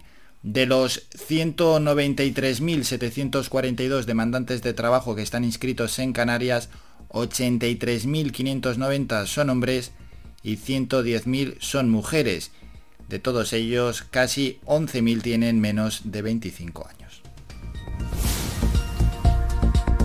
Dejamos este apunte en Santa María de Guía. Las escuelas artísticas municipales Ciudad de Guía abrirán del 1 al 15 de julio el plazo de preinscripción para el nuevo alumnado que desea obtener plaza en el próximo curso 2022-2023.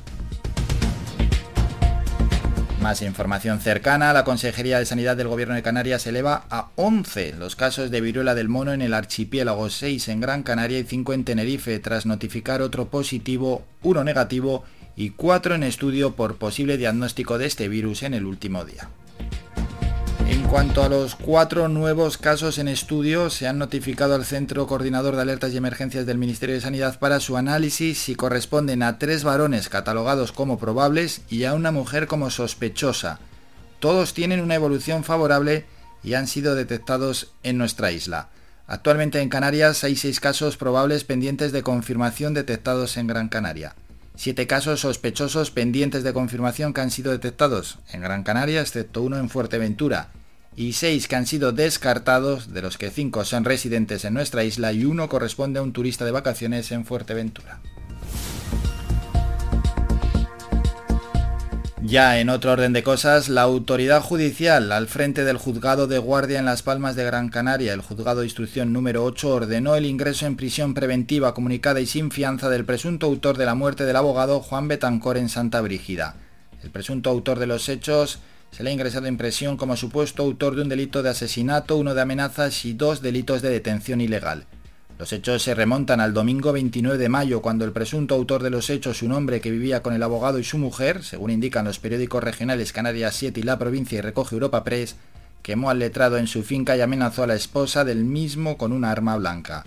La investigación de lo ocurrido corresponde a la Guardia Civil que no ha facilitado información alguna.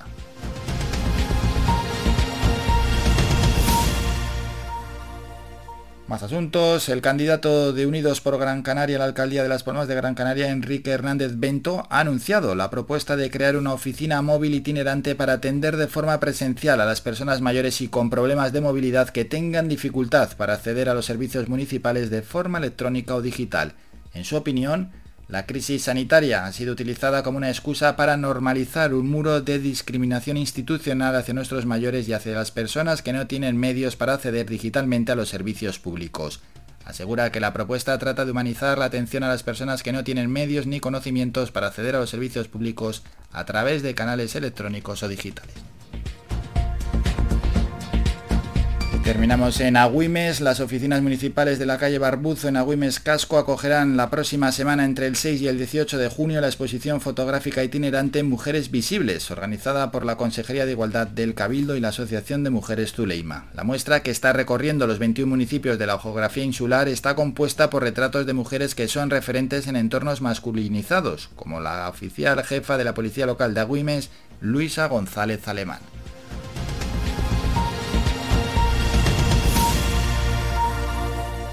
Terminamos con la información más cercana, regresamos a las 11 con un nuevo boletín informativo. Faikan, red de emisoras. Somos gente, somos radio. Y antes de hablar de deporte, más música, Tuto Durán. ¿Cómo vuelvo al pasado?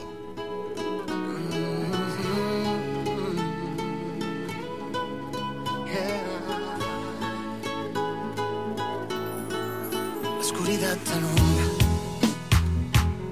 alumbra. Tu silueta en mi desnuda se acerca.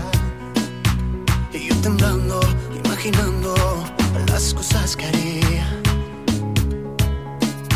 Si fueras todo el tiempo mía, mía, no te soltaría. Me faltarían más segundos al reloj.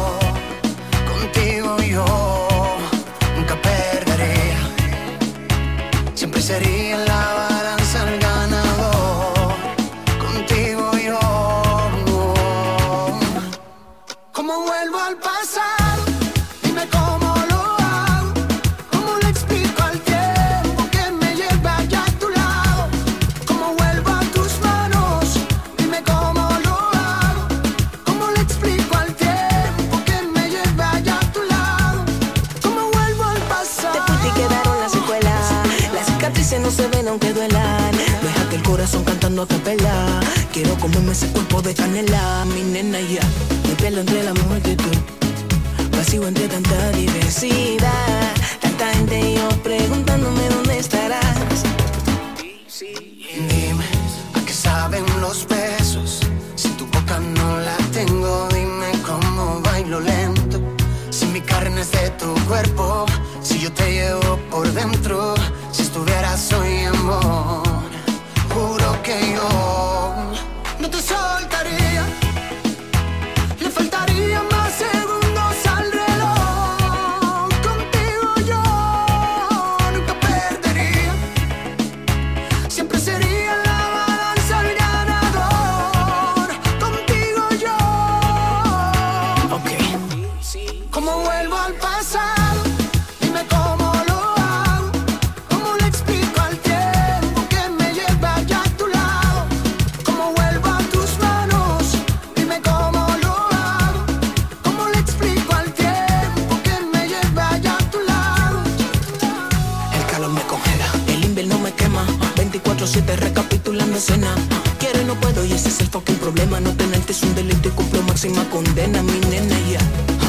qué pasa o qué pasará. Si ya no puedo volver atrás, caigo si me levanto. Mi nena vuelve ya. Ay. Tu silueta en mi desnuda se acerca. Y yo temblando, imaginando las cosas que haría. Si fueras todo el tiempo mía, mía. ¿Cómo vuelvo al pasado?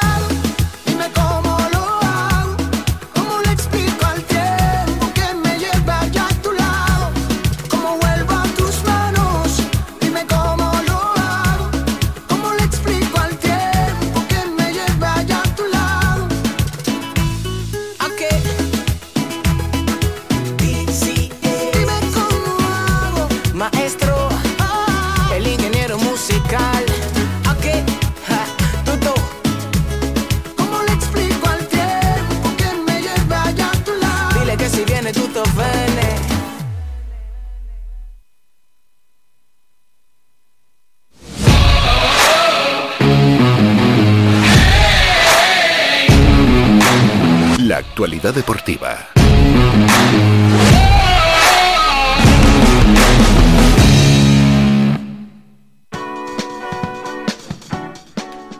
Momento ya para hablar de deportes. Recordamos que a las 2 de la tarde llega Faikán Deportivo de la mano de Manolo Morales, donde mm, llegará con toda la información de nuestra isla, de- también del archipiélago en torno al deporte, pero por supuesto con el partido que ayer enfrentó al Tenerife y a la Unión Deportiva Las Palmas con esa victoria para el equipo local 1-0. Ese gol en la primera parte que da ventaja, mínima ventaja, eso sí, para los chicharreros en el partido del sábado.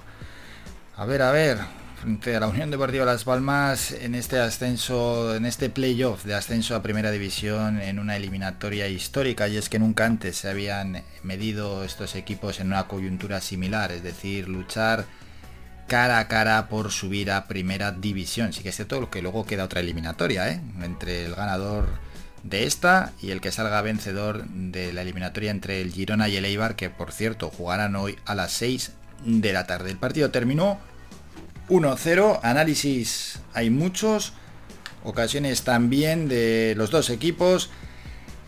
Invitamos a todos a que a las 2 de la tarde escuchen Faikán Deportivo para conocer el análisis de lo que ocurrió, en el Heliodoro Rodríguez López. Nosotros ahora vamos a escuchar a los protagonistas de ambos equipos al término del partido. Los primeros son tres jugadores y el entrenador de la Unión Deportiva Las Palmas, Viera, Cardona, Kirian y García Pimienta.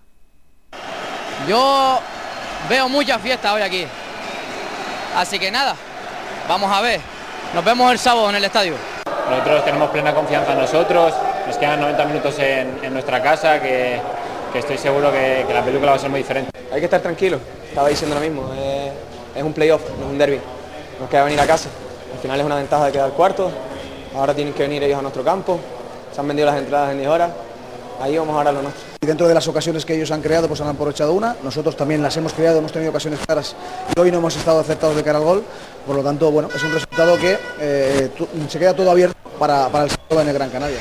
Está claro, ¿no? El resultado es adverso, 1-0 es remontable, lógicamente es una distancia salvable, es la distancia mínima 1-0, no hay valor doble de los goles fuera de casa. Además no se llegaría a los penaltis, ganaría la Unión Deportiva Las Palmas, eso sí, está claro, el empate le vale al Tenerife. Se escucha a los jugadores, sobre todo Viera y Kirian, que pusieron el acento ya, terminó el partido, ya estaban pensando en el sábado y además con mucha esperanza y mucha motivación. Esto también sirve en cierta medida para intimidar, ¿no? Un poco al rival, a los jugadores, incluso a la afición. Has perdido, pero dices, no importa, nos vamos a ver el sábado y os vamos a ganar y vamos a remontar. Eso es lo que intentó transmitir el capitán, nada más terminar el equipo y luego algún que otro jugador hizo, como Kirian, que lo hemos escuchado. Pero también está la otra parte, la del Tenerife, los que ganaron el 1-0, los que tienen ventaja. Los que son sabedores, que han dado un paso, pero son prudentes. Escuchamos al entrenador del Tenerife, Luis Miguel Ramis.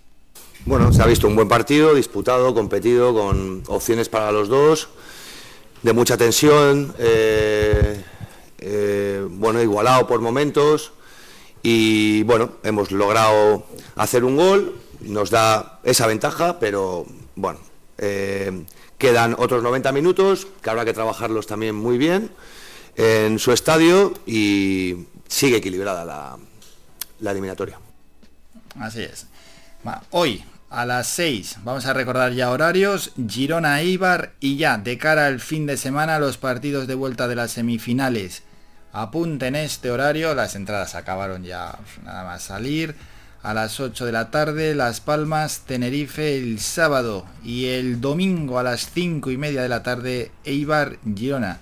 Para entonces conoceremos los dos equipos que se van a jugar a, cara de perro, ¿no? Entre ellos los dos equipos que hayan pasado para jugar el finalmente esa final para subir a primera división. Qué largo es el camino ¿eh? para subir a primera división, pero qué grande es el premio, el de volver a la máxima élite del fútbol español. Y ayer hubo partidos de selecciones, si bien es cierto que bueno, que los partidos, el partido que estamos comentando centró casi toda la, actualidad deportiva y futbolística en nuestra isla, pero hubo otros partidos como esa finalísima entre Italia y Argentina, 0-3 para los sudamericanos. Jugaron también en la UEFA Nations League Polonia y Gales, 2-1 para los polacos. Y de cara a la clasificación del Mundial, Ucrania se impuso a Escocia a domicilio 1-3. Ganaron los ucranianos. Partidos para hoy, aparte del de segunda división a las 6 de la tarde que hemos recordado entre Girona y Eibar. En la UEFA Nations League, en la Liga A, se van a medir hoy desde las 8 menos cuarto España y Portugal. Jugamos frente a los portugueses.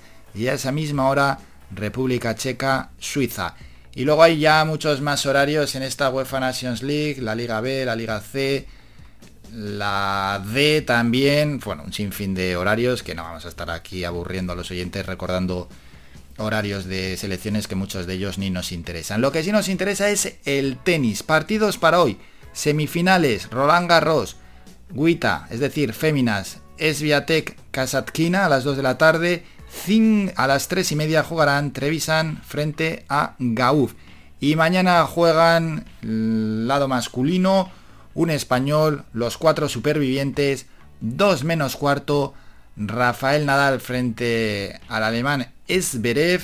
Y a esa misma hora, es raro, esa misma hora, pero es el horario que nos han transmitido, jugarán Ruth frente a Zilic. Eso en el mundo del tenis. Y ya para los aficionados al baloncesto, partido ya hoy donde se abre la eliminatoria entre el Real Madrid y el Basconia en la Liga Endesa en esos playoffs en semifinales a las 9 Madrid-Basconia. Mañana a las 8 de la tarde la otra semifinal Barcelona-Juventud. El segundo partido puede ser definitivo en alguna de las eliminatorias. Se va a jugar Real Madrid-Basconia a las 5 de la tarde el sábado y el domingo a las 11 de la mañana Barcelona Juventud. Y luego ya si fuera necesario jugar el tercer partido, hay otros horarios. Vamos a terminar con dos apuntes locales. El primero es una información que trae la provincia y es que el Roca se invierte en su futuro con la incorporación de la joven central catalana de 19 años, Marta Siñol, que lucirá la elástica amarilla de las teldenses durante las próximas tres campañas. La jugadora desembarca en la isla procedente del Humboldt San Vicente de la División de Honor Plata Femenina con ficha del equipo filial recién ascendido a la segunda categoría, aunque con la idea de seguir los pasos de Amanda Toledo y de Sofía Arangio, entrando en la dinámica de entrenamientos del primer equipo a las órdenes de Robert Cuesta y pudiendo ser convocadas para jugar con ambos equipos. Y ayer se presentó la Gran Canaria Swing Run más Palomas 2022. Regresan las Swing Run Series a la isla Gran Canaria con la celebración de su quinta edición. Será este domingo 5 de junio en la playa de las Burras y el faro de Más Palomas. San Bartolomé de Tirajana acogerá casi 200 participantes distribuidos en las distancias sprint y super sprint.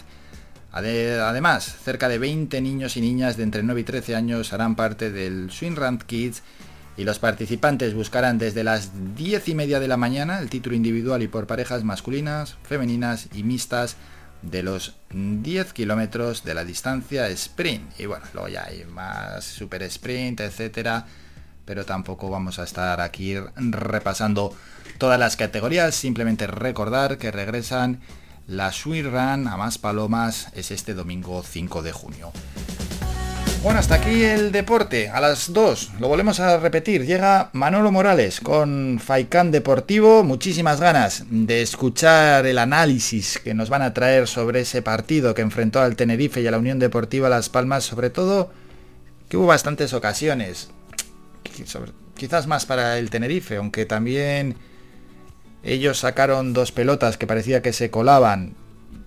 Bueno, a ver, a ver qué nos dicen si salió viva la Unión Deportiva Las Palmas, si el resultado es más menos justo, aunque es lo de siempre, hay que, meter, puedes llegar 20 veces, no marcar, ellos llegan, marcan y sigue siendo justo, haber estado más acertado. Bueno, que luego escuchamos ese análisis y también en este programa, qué coincidencia y qué bueno, a las 11 menos 20 en territorio amarillo, nuestro compañero Jesús Rubio de Unión Amarilla nos trae toda la información de algunos de nuestros principales equipos. Así que hoy buena parte del rato que estemos con él lo vamos a dedicar a hablar de este partido entre el Tenerife y la Unión Deportiva Las Palmas. Estaremos unos minutos, por tanto, charlando de fútbol. Y a las 11 y 5 hoy estaremos con el vicepresidente de Canarios Sin Alas, Miguel Díaz, y es que piden desde Canarios Sin Alas una solución ante los precios que consideran disparados de los billetes de avión. Hacemos un descanso y la siguiente protagonista es Carmen Heredia, momento cultural del programa. Hay que presentar Cineando. Faikan, red de emisoras. Somos gente, somos radio. De lunes a viernes a la una de la tarde en Radio Faicán hablamos de salud con el doctor Vázquez. Te ofrece claves y consejos para una vida más saludable. Y todo el año, las 24 horas del día te atienden el teléfono 644 92 91 90. Recuerda 644 92 91 90. Para más información visita joseluisvázquez.es o escribe a info joseluisvázquez.es. Estará encantado de atenderte. Y no lo olvides, cuando necesites aliviar molestias, elige una cúrcuma de calidad. Elige Fitocur. En herbolarios y para farmacias, pide Fitocur, que te ayuda en casos de dolor e inflamación.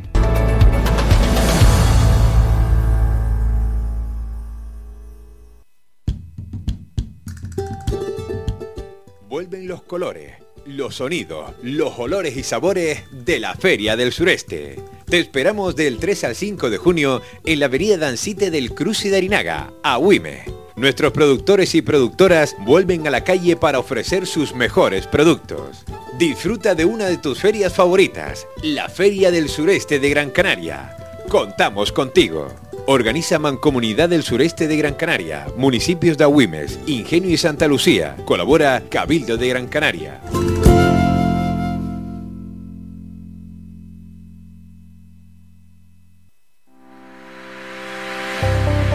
Descarga gratis nuestra APP oficial Faikan Red de Emisoras y escúchanos en directo, además de todos nuestros programas en repetición, imágenes, vídeos y noticias. Disponible ya en Google Play y Apple Store.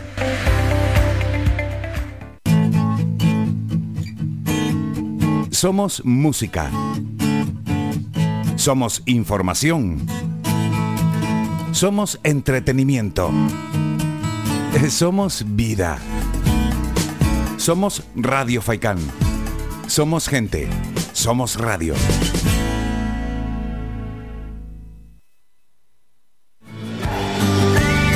Somos la mejor información, música y entretenimiento. Las mañanas de Faicán.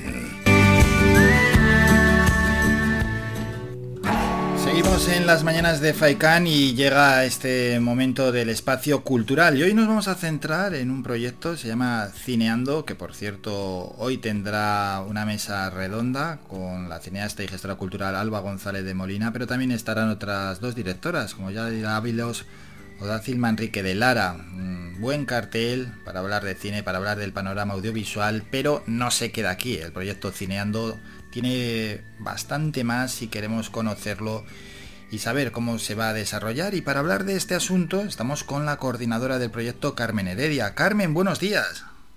Hola, buenos días. ¿Qué tal? ¿Cómo se presenta esta edición de Cineando? Pues la verdad que cargada de, actividades y, de proyectos y de, de, mucha gente que se está sumando a, a todas estas actividades. La verdad que estamos muy contentos con todo cómo se está desarrollando. Sí, la gente responde. Sí, la verdad es que hemos abierto ya dos talleres y tenemos lleno absoluto, una lista de reserva la verdad que bastante amplia y todavía nos quedan muchas más cosas por, por sacar, así que estamos la verdad que muy contentos con la respuesta que estamos recibiendo de la gente. Ya, ya, ya, es un exitazo, con los datos que estás dando, brutal, qué bueno. Sí, sí, la verdad es que estamos arrancando y ha sido un gran arranque. ¿Con qué objetivos llega Cineando? Pues los objetivos realmente es, dar un acercamiento al mundo audiovisual eh, en Canarias desde un enfoque multidisciplinar. Es decir, tenemos que tratar el cine desde varias perspectivas. Por ejemplo, esta tarde arrancamos con una mesa redonda, este encuentro de mujeres, y ver un poco el cine con una perspectiva de género, pero también ver un poco pues todos los trabajos que se están haciendo en Canarias en el sector audiovisual, acercar el mundo audiovisual a los jóvenes canarios, eh, que vean los proyectos que se están realizando en las islas y sobre todo que vean el potencial que hay aquí y se sumen a ese potencial porque realmente lo hay. Sí, sobre esos trabajos que se realizan en Canarias, al final hay un popurrí de datos, porque claro, no es que se mezclen, pero muchas veces se informa ¿no? de, de, trabajos, de proyectos audiovisuales que se hacen aquí en nuestro territorio, pero muchos son de fuera, se mezclan con los locales y al final, sí, los datos parecen buenos en cuanto a la producción, pero también hay que saber un poco diferenciar ¿no? entre lo que se hace aquí y lo que se hace fuera. Exacto, no es lo mismo que venga una superproducción de fuera y grabe aquí, que al final la gente que participa, mm, apenas hay gente de, aquí de las islas, viene mucha gente de fuera con sus propios equipos y, ruedan aquí, a decir que es una pieza 100% canaria, es decir, con una, un equipo canario y rodado en las islas. Es una diferencia que es también uno de los objetivos que queremos visualizar, es decir, hay un cine creado en las islas muy diferente al que viene de fuera. Pero es verdad que tenemos que admitir que viene mucho cine, eh, sobre todo de Hollywood, que estamos viendo últimamente, a rodar en las islas. Y llama mucho la atención de la gente, pero no se dan cuenta de que también se está rodando mucho cine aquí, con gente de aquí. Y es lo que también queremos, queremos visualizar. Eso es, y que al final es el que quizás más complicado lo tiene, ¿no? Porque el que viene desde Hollywood viene con un presupuesto enorme y el que sale de aquí tiene menos presupuesto, sí o sí, vamos, pero muchísimo menos, claro. Exactamente, es decir, no contamos con las mismas eh, oportunidades en ese sentido, es decir, el sector audiovisual carece de un presupuesto tan amplio como lo pueden tener una superproducción extranjera. Luego sin, también hay que valorar las posibilidades ¿no? que tiene el cine local en cuanto a las islas son un gran plató. Simplemente Gran Canaria con los diferentes lugares que tenemos, bueno, denominado mini continente, ¿no? Para poder producir cine yo creo que es un buen territorio. Sí, realmente las islas es un gran plató eh, que utiliza eh, los cineastas aquí desde hace muchísimo tiempo. Lo que pasa es que parece que desde hace un par de años lo están viendo desde fuera, ¿no? Y por eso están llegando también todas esas superproducciones. Pero realmente tenemos una riqueza eh, territorial muy grande y que se tiene que ver también en el cine, ¿no? Y la gente lo está aprovechando y lo está visualizando y eso es fantástico. ¿Cómo se puede hacer para poner en valor el cine canario? Pues nosotros estamos intentando un poco visualizando a través de esto, ¿no? De encuentros, de talleres, estamos haciendo un reportaje documental sobre el cine, un poco para que la gente pueda ver todo lo que se está haciendo y ponerle cara también a, toda la gente que está trabajando en las islas y que lo está haciendo de forma pues estupenda, la verdad, que no mm. tiene nada que... Que envidiar a nadie. Que envidiar, exacto, sí. Eso es. Y hoy, siguiendo con este asunto, ¿no? En el CCA Gran Canaria Centro de Cultura Audiovisual estarán tres mujeres, tres mujeres, entre otras cosas, directoras en el mundo del cine, hablando del papel de, la mujer en el cine que, hombre, me imagino como pasa en otros sectores, se, está avanzando, pero habrá parte del mundo audiovisual que está muy masculinizado. Sí, la verdad es que a veces cuando vas a un rodaje y ves el equipo, sobre todo el equipo técnico, eh, hay una mm, abundancia en el sector masculino más que en el femenino, ¿no? Eh, cada vez estamos consiguiendo que eso eh, sea en menor medida, es decir, cada vez vemos más directoras, más guionistas, más técnicos de sonido, más productoras, ya no solo están un poco vinculadas a lo que es la actuación o el maquillaje, el vestuario, que parece que eran como los las casillas donde más las veíamos, ¿no? Ahora la ves, eh, ves a la mujer en cualquier aspecto del, de un rodaje y eso gracias a, todo el trabajo que se está haciendo a través de pues asociaciones y demás, cada vez se visualiza más. Eso es, en cualquier apartado técnico, ¿no? Si la persona está formada, lo mismo tiene que dar que sea hombre que sea mujer. Exactamente.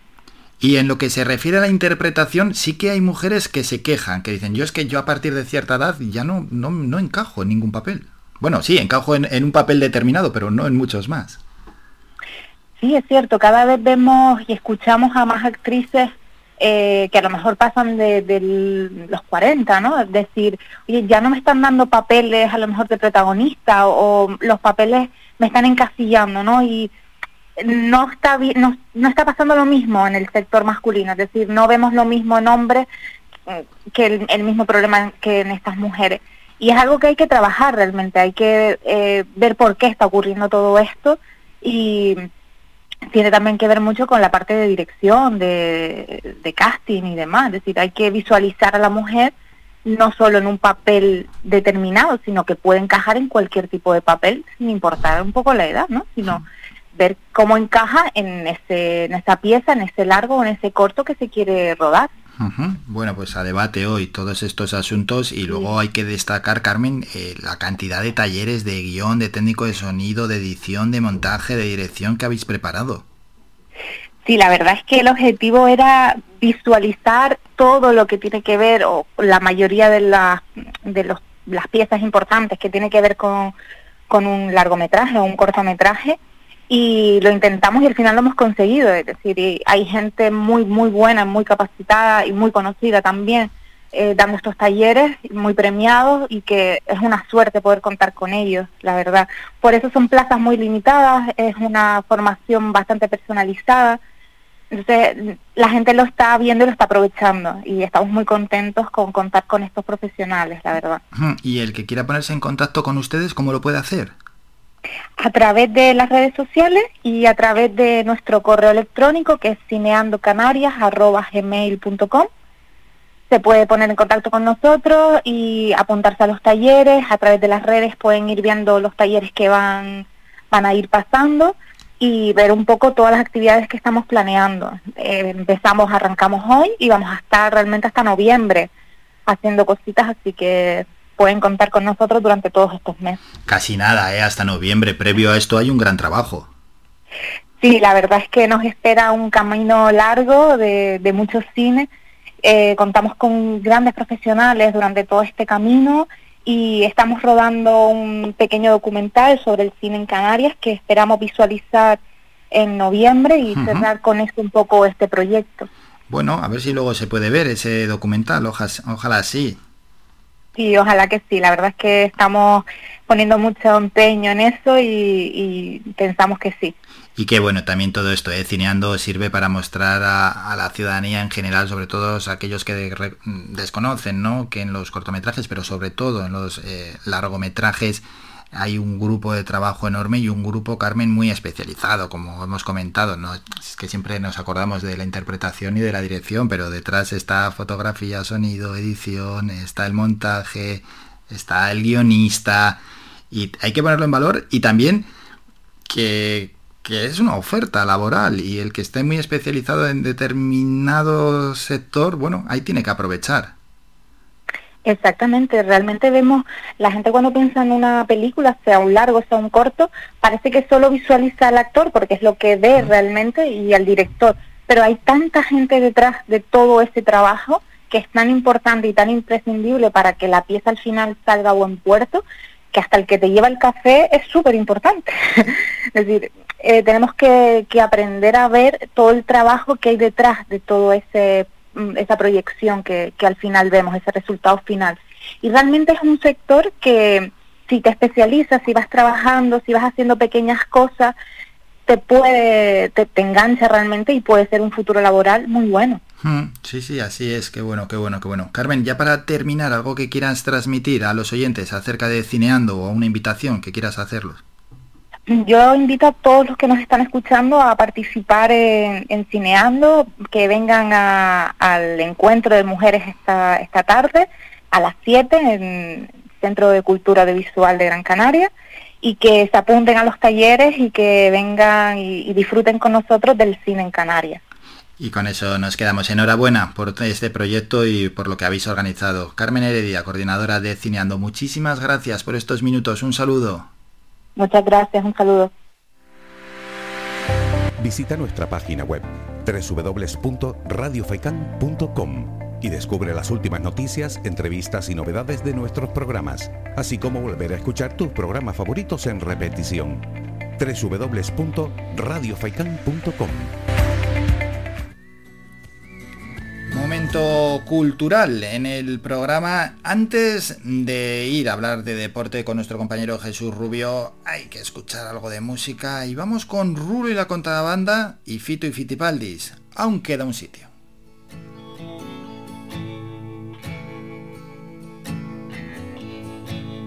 ¿Dónde está mi revolución? No da igual Aún queda un sitio si me quieres acompañar. Intento evitar conversación de ascenso o mantener mi sonrisa fingida. Me da la impresión de taparme la cara. Descúbreme si aún un sitio si me quieres acompañar. No sé por dónde ni cómo empezar. Por cuánto vendo mi mejor canción. Por dónde empiezo confesar lo que soy. No está mal. Mis botas conocen cómo huele el suelo. Quizás elegí camino equivocado. Me voy pa' un lado por no caer atrás. Muñeco barato, sin trampa ni cartón. Descúbreme. Aún queda un sitio, ven conmigo. Aún queda un sitio, si me quieres acompañar.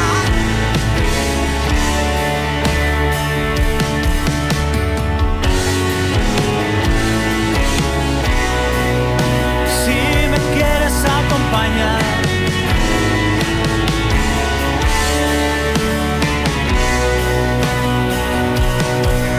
cuánto vendo mi mejor canción. Por dónde empiezo a confesar lo que soy. Por cuánto vendo mi mejor canción. ¿Por dónde empiezo? A confesar lo que soy. No está mal. Soy el dueño de mis mejores momentos. No quiero que esto suene a lamento. Soy el dueño de mis mejores momentos. No quiero que esto suene a lamento. Soy el dueño de mis mejores momentos. Rulo y la contrabanda, Fito y Fitipaldi se juntaron en esta canción. Vamos a publicidad y a la vuelta tengo bastantes ganas, llevamos un año hablando de fútbol con Jesús Rubio, de conocer el análisis que va a dejar de ese partido que ayer enfrentó en el Heliodoro Rodríguez López al Tenerife y a la Unión Deportiva Las Palmas y que como todos los oyentes saben, bueno, puede haber alguno que no, que esté un poquito despistado, terminó con el resultado 1-0 a favor del equipo local y que queda por tanto abierto. eh. Realmente está abierto el partido de vuelta aquí en el Estadio Gran Canaria el próximo sábado desde las 8 en punto de la tarde, con todo vendido. Vamos a publicidad y hablamos con nuestro compañero de Unión Amarilla.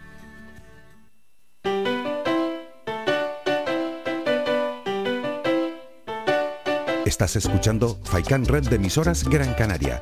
Sintonízanos en Las Palmas 91.4. Faikan Red de emisoras. Somos gente, somos radio.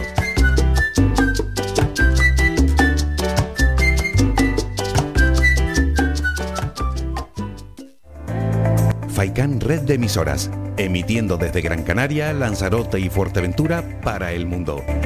Escúchanos en internet www.radiofaikan.com.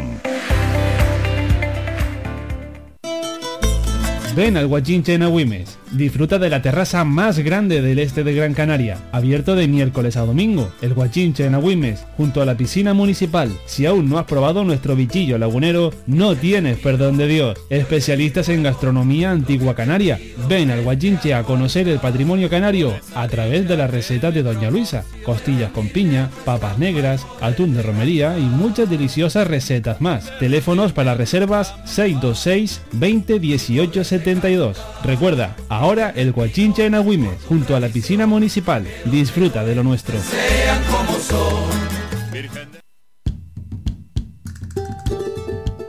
Vuelven los colores, los sonidos, los olores y sabores de la Feria del Sureste.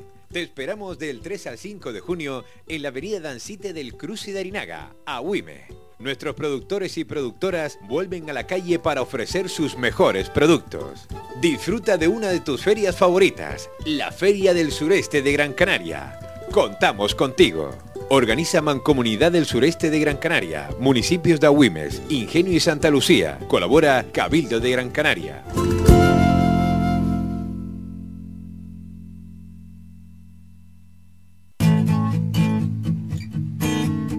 Somos música.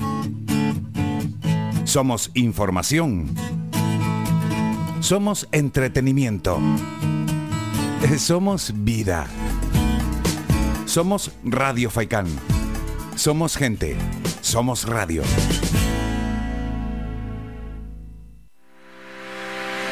Visita nuestra página web www.radiofaikan.com y descubre las últimas noticias, entrevistas y novedades de nuestros programas, así como volver a escuchar tus programas favoritos en repetición. www.radiofaikan.com Faikan, red de emisoras. Somos gente, somos radio. Escuchas Las Mañanas de Faicán con Álvaro Fernández.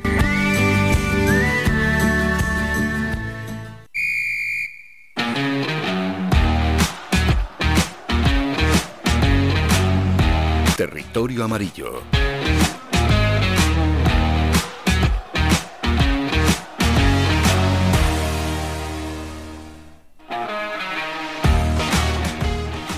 Territorio Amarillo, ese espacio aquí en las mañanas de Faikán todos los jueves donde hablamos de deporte con nuestro compañero Jesús Rubio.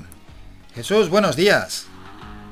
Muy buenos días Álvaro, ¿qué tal? Bien, realmente bien. Los oyentes ya son conocedores del partido y del resultado. Tenerife 1, Unión Deportiva Las Palmas 0. Un partido que había despertado, uy, como no puede ser de otra forma, una expectación brutal, casi inusual, porque nunca antes se habían medido en un playoff de ascenso a Primera División el Tenerife y la Unión Deportiva Las Palmas. Ventaja mínima para el Tenerife. ¿Cómo viste el partido, Jesús? Pues hay que reconocerlo, para mí fue personalmente el peor partido de la Unión Deportiva Las Palmas eh, posiblemente en los últimos tres meses, desde que encadenó esa, esos 11 partidos consecutivos sin perder.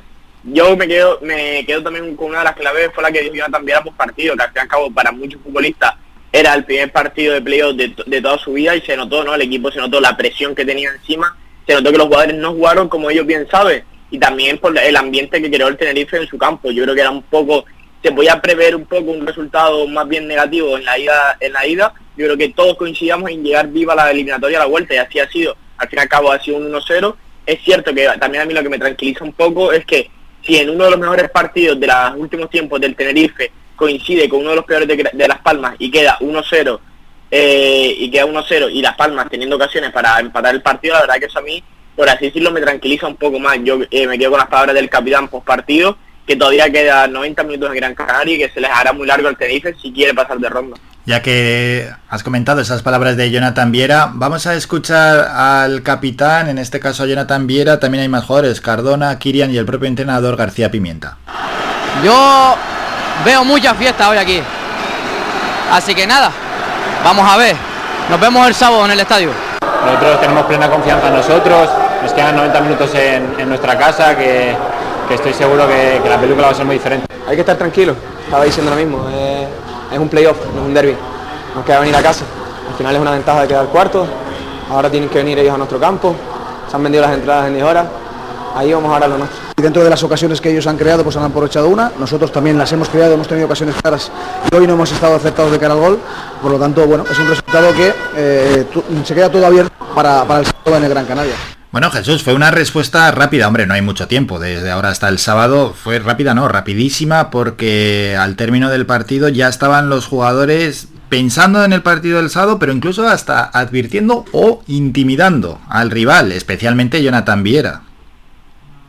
Exacto, Álvaro, al fin y al cabo la plantilla es consciente de que estamos en un playoff, no eran solo 90 minutos, había que plantar la eliminatoria a 180 minutos, yo creo que la Unión Deportiva Palma también por la palabra de por las palabras de los jugadores que como tú bien comentas son recién acabado el partido pues son conscientes de lo que todavía queda y de la oportunidad que tienen ante sí. Al fin y al cabo ellos creo que creo que ya están dando por hecho que nosotros la afición vamos a marcar el primer gol del sábado porque estoy seguro de que los aficionados se volcarán con el equipo una vez más. Lo de ayer post partido cuando el equipo llega al aeropuerto de Gran Canaria y ese recibimiento que le hace la afición es una más de todo lo que está demostrando esta, afición en las últimas semanas, ¿no? Se está volcando con el equipo, ellos son conocedores de ellos y estoy seguro que el sábado nosotros marcamos el primer gol en la grada. Pero eso sí, el equipo, la verdad que va a tener que hacer muchas cosas distintas porque el Tenerife, como ya se, se venía comentando durante la semana, Luis Miguel Ramis aprendió muchísimo las dos derrotas en Liga contra la Unión Deportiva Palmas y ahora ha planteado de forma distinta a los partidos y el mm. primer round pues se lo ha llevado. Claro, ahí está el problema, ¿no? Eh, el equipo entrenado por Luis Miguel Ramis eh, supo desactivar en buena parte del partido las armas de la Unión Deportiva Las Palmas y supo también, ¿eh?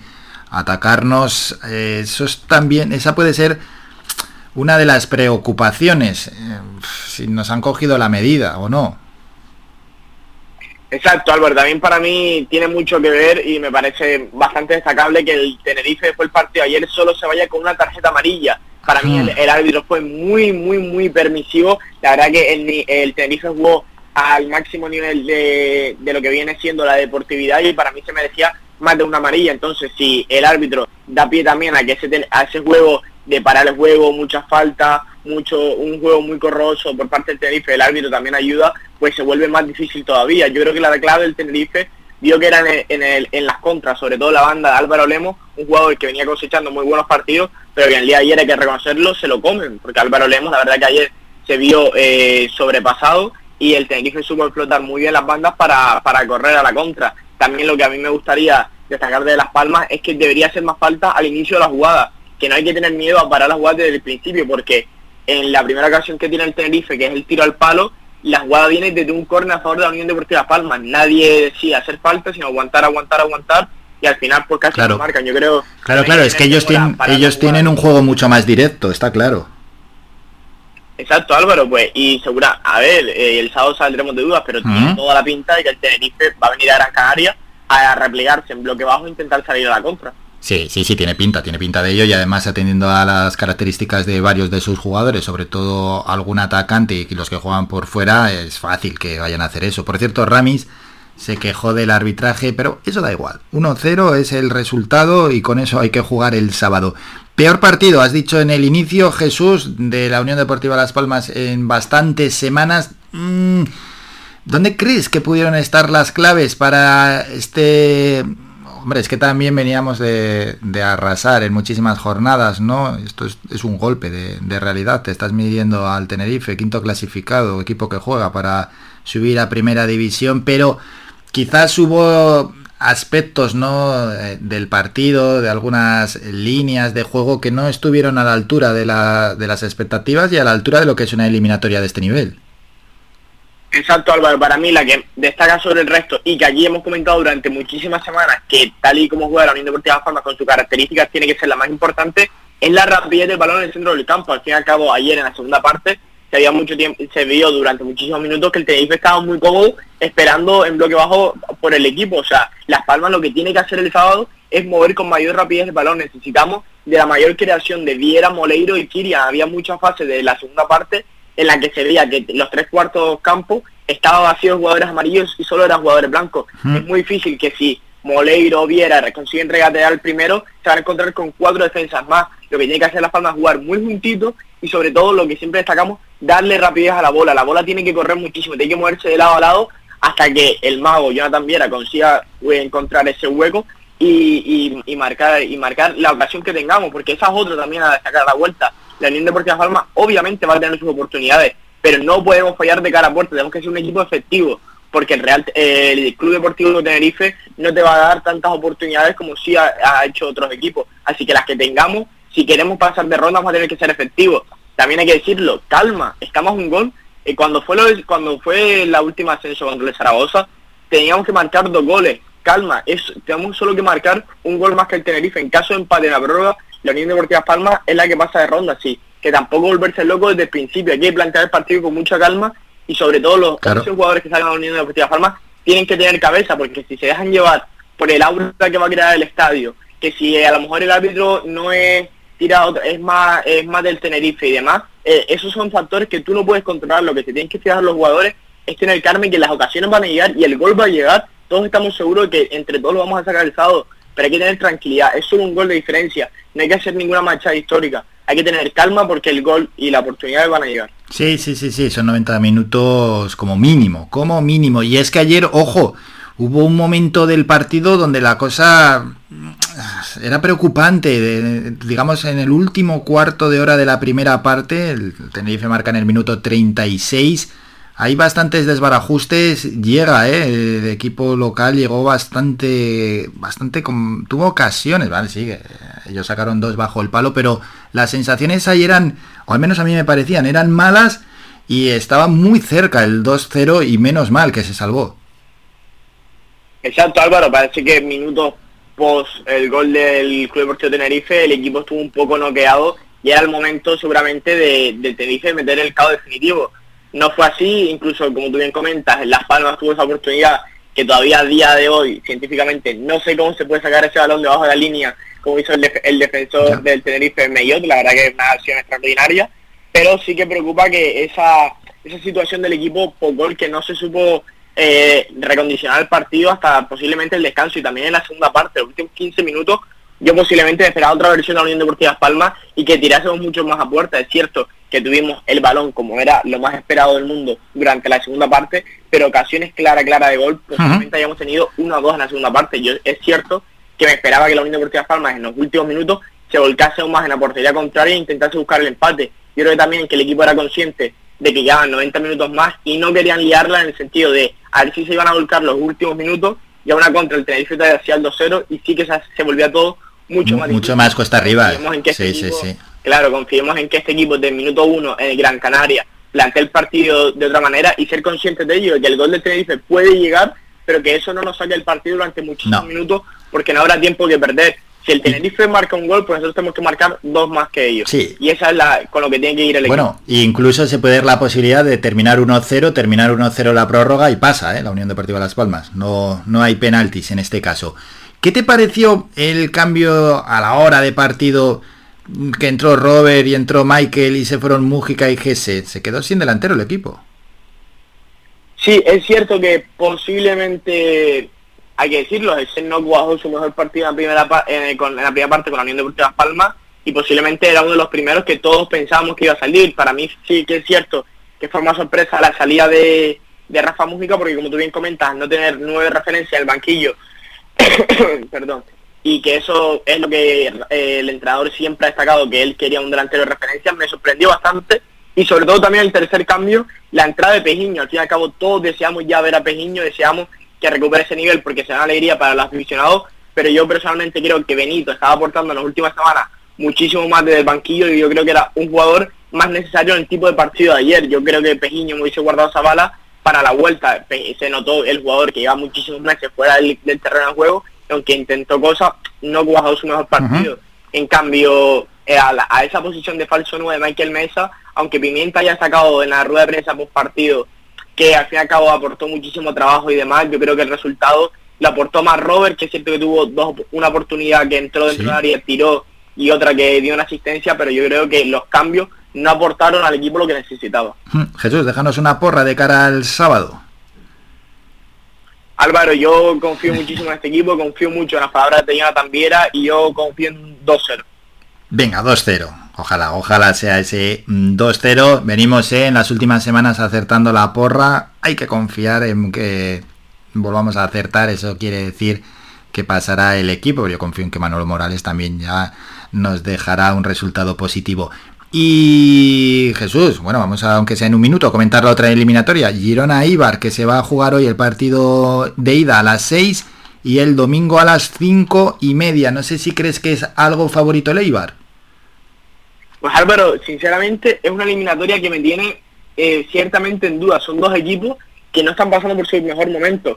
Incluso más si cabe el Eibar, que el Eibar durante 92 minutos estuvo en primera división en la última jornada. Yo creo que fue un varapalo que se ha demostrado durante muchísimos playoffs que el equipo que queda que muerde la dona en la última jornada de liga finalmente no consigue subir, pero es que por el otro lado está el Girona, que sabemos que en playoffs no es su punto fuerte conseguir el ascenso y que también viene una dinámica muy negativa con respecto a las últimas semanas. Así que es una eliminatoria que me gustaría ver este primer partido para ver qué conclusiones podemos sacar. Es cierto pues, que por clasificación el Eibar debería, ser favorito, que es el tercer clasificado, pero me es una eliminatoria que me despierta bastante curiosidad y que me gustaría ver hoy el partido para ver cómo salen los dos equipos y a ver si han cambiado el chico con respecto a la liga o van a seguir en esa, en esa dinámica. Y ya para terminar, Jesús, hay que hablar de baloncesto. Bueno, quedan las semifinales de la Liga Endesa, Real Madrid-Basconia hoy a las 9, primer partido, y ya mañana el primer partido de la otra semifinal entre Barcelona y Juventud. Mm, recordar, ¿no? Que este pasado domingo cayó el eliminado el Club Baloncesto Gran Canaria frente al Barcelona 2-0, si bien es cierto que se le plantó cara y, bastante cara al equipo catalán, pero era lo esperado. ¿Qué valoración haces, Jesús, no solo ya de esta eliminatoria, sino de la temporada donde nos entró en Copa del Rey ese fiasco de la Eurocup y bueno, eh, sí que se clasificó octavo el equipo en la Liga Andesa? Pues Álvaro, sinceramente, con las aspiraciones que tiene al principio de temporada Gran Canaria y demás, yo sí lo considero un fracaso de temporada. Es cierto que te cajas las puertas de Copa del Rey, es cierto que te cajas las puertas de seguir pasando en Eurocup, y te metes en la última jornada en los playoffs sin méritos propios, es decir, por el resultado de otros partidos. Para mí sí es un fracaso de temporada de Gran Canaria y sobre todo donde se hace gran hincapié en esa Eurocup. No va a pasar durante, va a pasar muchísimo tiempo y el aficionado amarillo todavía lo, va a seguir recordando porque todos somos conscientes de que era una oportunidad única, era una oportunidad única porque tenías un cuadro de clasificación más fácil que el resto y porque tenías el factor cancha ganado hasta incluso en la final. Creo que es una oportunidad que, que el Gran Canaria no podía haber dejado escapar y durante la temporada es cierto que tuvo un momento pues Copa del Rey que el equipo alcanzó su mejor nivel, pero si hacemos un balance a lo largo de toda la temporada y con la plantilla que tenía Gran Canaria para mí es un fracaso, es momento de replantearse muchísimas cosas, si por fin se ha acabado su ciclo en Gran Canaria o todavía se merece una temporada más, ya se ha comunicado que ahora en Pustovi no va a continuar, así que veremos qué pasa el próximo año. baja importantísima, ¿eh? esta última.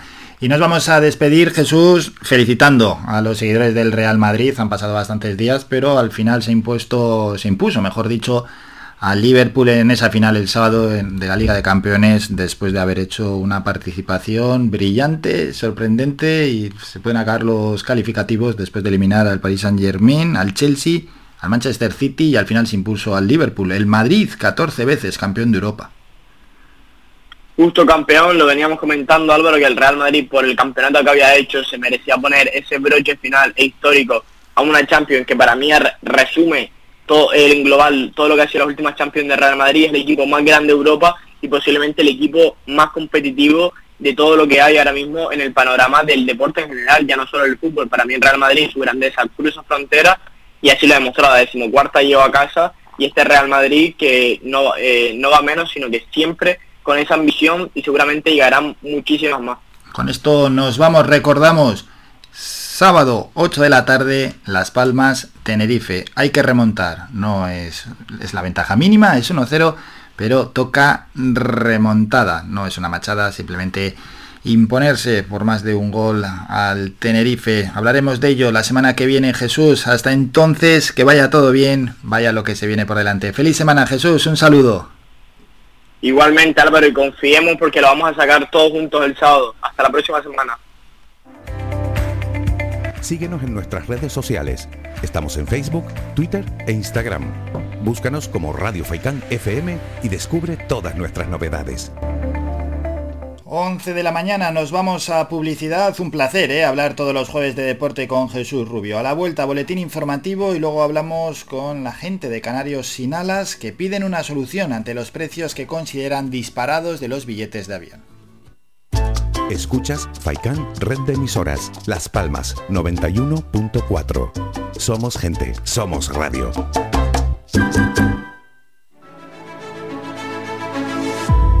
En Radio Faicán contamos con 35 años de experiencia en la radiofusión, asesorando a cientos de empresas para publicitar sus productos y servicios ante la sociedad canaria. Solicita información al 928 70 75 25 o a través del email comercial arroba radiofaikan.com. Además, puedes consultar nuestras promociones en la página web radiofaikan.com. ¿Quieres ir a la última como a ti te gusta en tu corte de pelo? ¿Eres hombre o niño y quieres estar más guapo? Vente al salón de peluquería Tomás. Además, para tu comodidad, no cerramos al mediodía. Importante siempre para atenderte como a ti te gusta. Pedir cita al 928 69 4009. Apunta bien, 928 69 4009. En la calle Lenín Castillo 37, en las cuatro esquinas, San Juan Telde. Tu pelo merece el mejor trato y cuidado. Siempre en manos de profesionales. Salón de Peluquería Tomás. Y si tengo que coger. Si necesita reciclar cualquier tipo de material, acuda al centro de reciclaje en Arinaga. Aceptamos todo tipo de residuos, a excepción de materiales peligrosos. Estamos ubicados en la calle Los Cactus, en la bajada al muelle, en Arinaga. Permanecemos abiertos de lunes a viernes desde las 7 y media de la mañana a 6 de la tarde. Los sábados de 7 y media de la mañana a 2 de la tarde. Teléfono de contacto 670 44 57 06.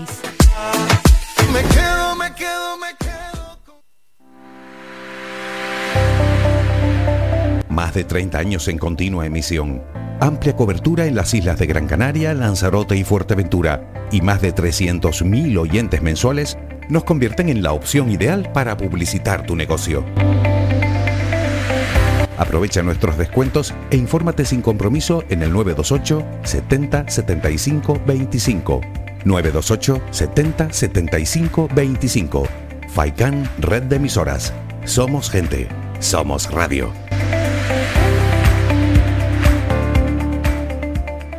Somos gente, somos radio.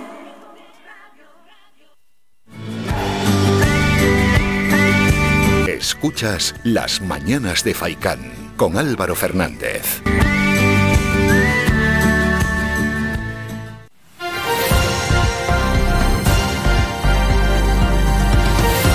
Noticias.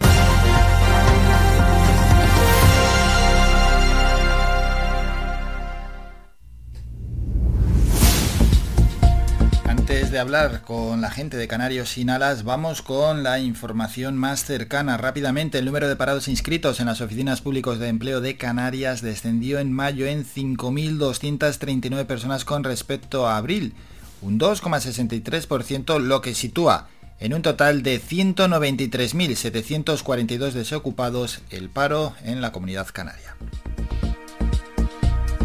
Por su parte, el Ayuntamiento de Las Palmas de Gran Canaria ha sacado a licitación el Centro de Formación para Prácticas de Tiro e Intervención de la Policía Local por un importe de 2.118.000 euros. El proyecto, que ha sido elaborado de manera conjunta entre las áreas de urbanismo y seguridad y emergencias, ya está publicado en la plataforma de contrataciones del Estado y las empresas podrán presentar sus ofertas hasta el próximo 20 de junio.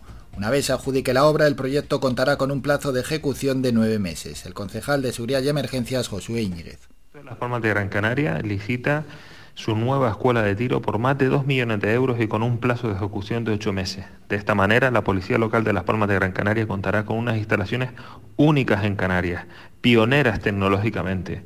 Técnicos de urbanismo y expertos en armamento de la Policía Local han determinado las mejores condiciones de estas instalaciones. Cambiamos de asunto. La autoridad judicial al frente del juzgado de guardia en Las Palmas de Gran Canaria, el juzgado de instrucción número 8, ordenó el ingreso en prisión preventiva, comunicada y sin fianza del presunto autor de la muerte del abogado Juan Betancor en Santa Brígida. El presunto autor de los hechos ha ingresado en prisión como supuesto autor de un delito de asesinato, uno de amenazas y dos delitos de detención ilegal. Los hechos se remontan al domingo 29 de mayo cuando el presunto autor de los hechos, un hombre que vivía con el abogado y su mujer, según indican los periódicos regionales Canarias 7 y La Provincia y Recoge Europa Press, quemó al letrado en su finca y amenazó a la esposa del mismo con un arma blanca. La investigación de lo ocurrido corresponde a la Guardia Civil que no ha facilitado información alguna. Hay más asuntos. La Consejería de Obras Públicas, Infraestructuras, Transporte y Movilidad del Cabildo de Gran Canaria ha comenzado a revestir el interior del túnel de Juan Luengo en la GC2 en Las Palmas de Gran Canaria. La actuación consiste en la instalación de 1.600 nuevos paneles de aluminio, en una superficie de 8.400 metros cuadrados, es decir, 4.200 metros cuadrados en cada calzada y 2.200 metros cuadrados en cada margen. El vicepresidente y consejero de Obras Públicas, Infraestructuras, Transporte y Movilidad del Cabildo, Miguel Ángel Pérez del Pino, supervisó el inicio de las obras y explicó que el nuevo revestimiento interior que se está instalando en ambas calzadas y sus respectivos márgenes. Vicepresidencia Primera, Obras Públicas, Infraestructuras, Transporte y Movilidad.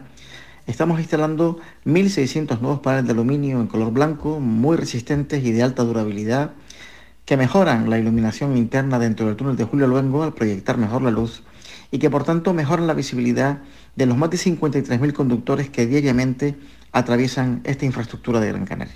Y el último apunte, la Consejería de Sanidad del Gobierno de Canarias eleva a 11 los casos de viruela del mono en el archipiélago, 6 en Gran Canaria y 5 en Tenerife, tras notificar otro positivo, también un negativo y 4 en estudio por posible diagnóstico de este virus en el último día. En cuanto a los cuatro nuevos casos en estudio, se han notificado al Centro de Alertas y Emergencias del Ministerio de Sanidad para su análisis y corresponden a tres varones catalogados como probables y a una mujer como sospechosa. Todos tienen una evolución favorable y han sido detectados en nuestra isla. Terminamos con la información más cercana. Red de emisoras. Somos gente, somos radio.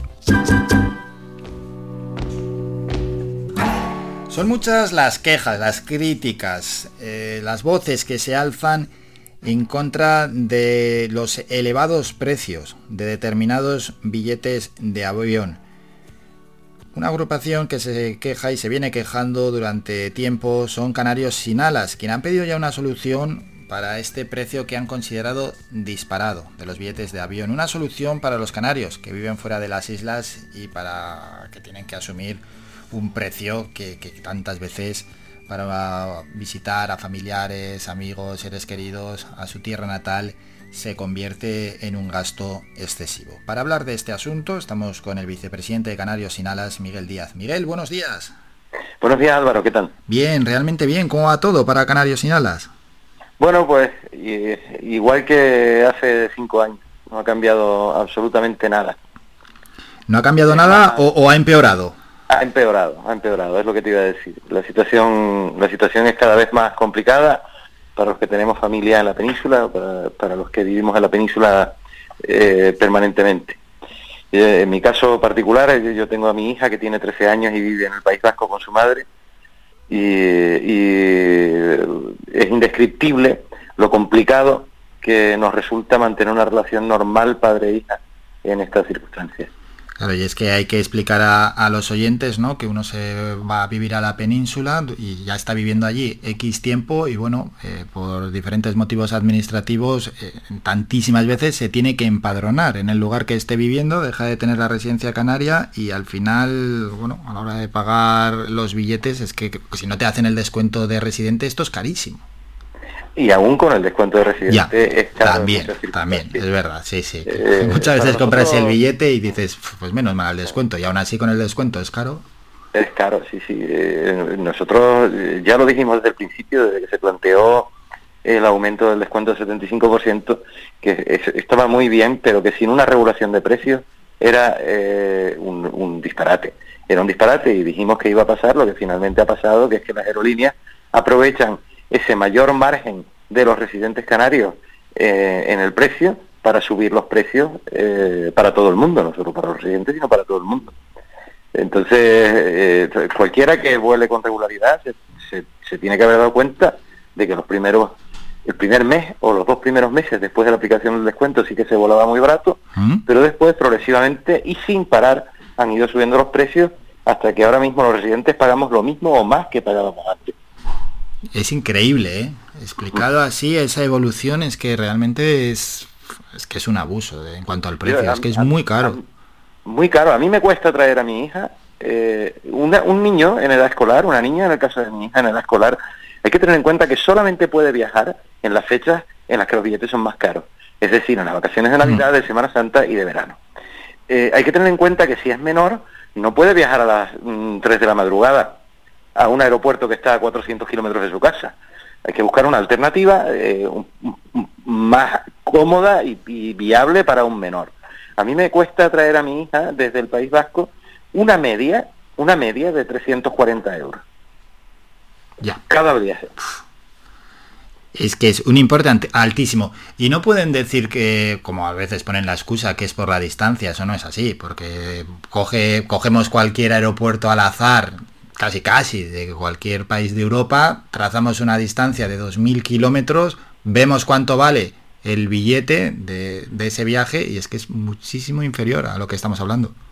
Es un absurdo, es un absurdo. En Navidad yo hice una comprobación y me salía más barato ir a encontrarme con mi hija en Madrid y pasar la Navidad en Nueva York que traer a mi hija sola desde el País Vasco hasta Canarias. Es absurdo, es absurdo que Vinter tenga un vuelo más barato a Gambia que a Madrid, que a, que a la península, cuando Gambia está a la misma distancia de Canarias que Madrid. Son dos horas cuarenta de vuelo a, a la capital del país de Gambia y dos horas cuarenta de vuelo hasta Madrid. Y sin embargo, Vinter tiene los vuelos más caros a la península que a Gambia. ¿Cómo es posible? No, es que es, increíble el incremento del precio que encima también repercute no solo en estos casos que estamos comentando, cualquier persona que es ajena a las Islas Canarias y que quiere venir aquí a, Canarias y quiere viajar, cuando ven, porque muchos no son conscientes, ¿no? En la península y quieren venir a visitar Canarias y ven el precio y dicen, pero ¿cómo, cómo es tan caro? Eso también repercute incluso en el turismo. Pues claro, pero repercute, no, no, no, es que también repercute en el turismo, es que repercute sobre todo en el turismo, que es el motor económico de nuestras islas. Repercute en el turismo hasta, hasta, hasta puntos que la gente no se plantea. Eh, nosotros nos reunimos con Asotel en su momento y la idea de Asotel de promover la creación de su propia compañía aérea, que al final, bueno, pues ahí está arrancando en, la, en, la, en Tenerife, junto con el Cabildo de Tenerife, eh, nace esa idea por la desesperación de los hoteleros de que en, un momento determinado los turistas nacionales dejaron de venir. Hmm. Y hay épocas del año en las que son los turistas nacionales las que mantienen el turismo. Claro, claro, es, así. En determinados momentos del año. Es que con esos 300, 400 euros te da para, bueno, no solo para el billete de avión a, cualquier otro sitio, billete de avión y parte de la estancia. Mi pareja es de Madrid hmm. y, y, su hermano no ha venido a visitarnos eh, nunca desde que ella vive aquí y su madre tampoco porque es imposible pagar un billete de avión para un no residente. Tenemos que ir nosotros a Madrid con una frecuencia determinada eh, para, para que ella pueda tener un contacto con su familia. Ya. Pero claro, eh, para mí hacer eso con mi hija es una locura porque yo en Euskadi no tengo un sitio donde dormir, no tengo una cocina en la que cocinar. Entonces, no es que, bueno, pues vaya usted a ver a su hija al País Vasco que le sale con el descuento de residente, sí, pero tengo que pagarme un hotel, tengo que pagarme comida, etcétera, etcétera. Y, además mi hija tiene aquí más cosas, no solo a su padre, tiene su casa, tiene a sus tíos, a sus primos, un abuelo, incluso un hermano vive aquí. Hmm. Sí, sí, no, y esto implica además que el canario que esté viviendo en la península, de cualquier manera, intenta no perder la residencia. Sí, no, pero al final la tienes que perder. Claro, claro, claro. Si tú quieres una atención médica, escolarizar a tus hijos, etcétera, etcétera, tú tienes que empadronarte, además es la ley te obliga a empadronarte en el lugar en el que resides la mayor parte del año. Eh, si resides eh, menos de seis meses, pues sí, puedes mantener la residencia en Canarias, pero si resides más de seis meses, la ley te obliga a empadronarte en, el, en la población en la que resides. Entonces es, una, es un poco absurdo decir que tenemos que incumplir la ley para poder seguir volviendo a casa cuando nos apetezca volver a casa. Es muy absurdo. Y eh, también es muy absurdo que, por ejemplo, en la península, cualquier peninsular que viva en una, en una provincia, en una ciudad, lejos de la, de la suya de origen, tiene un montón de alternativas para volver a su casa. Tiene, entre otras cosas, un tren subvencionado por todos, incluidos los canarios que no lo usamos. Sí, sí, no, no, puede volver de cualquier manera. en coche, en guagua, en tren, en avión y, o en bicicleta, casi casi si quiere. O en moto, o en bicicleta, o en coche compartido, o como le dé la gana. Tal cual. Pero nosotros solo tenemos el avión, el avión es nuestro tren.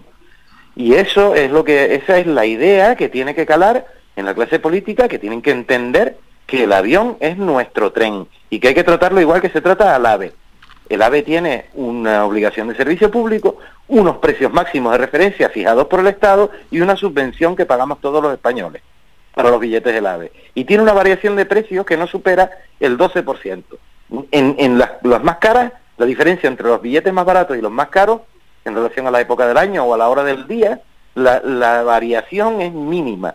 Mientras que los billetes de avión entre la península y Canarias tienen una variación que llega hasta el 300%.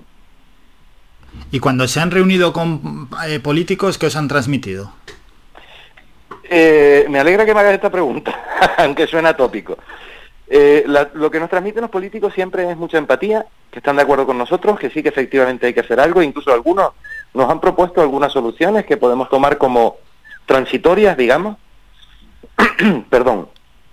Sin embargo, al final eh, queda demostrado algo que ya he repetido varias veces estos días, y es que los políticos canarios, sea cual sea el partido eh, al que estén adscritos, pero los políticos canarios, que son elegidos por los canarios para que nos representen territorialmente, tanto en el, en el Congreso, eh, de- de- en, el, en el Parlamento de España como en el Senado, no son representantes territoriales, no representan los intereses de los canarios que les han votado, representan sus propios intereses y los de sus propios partidos.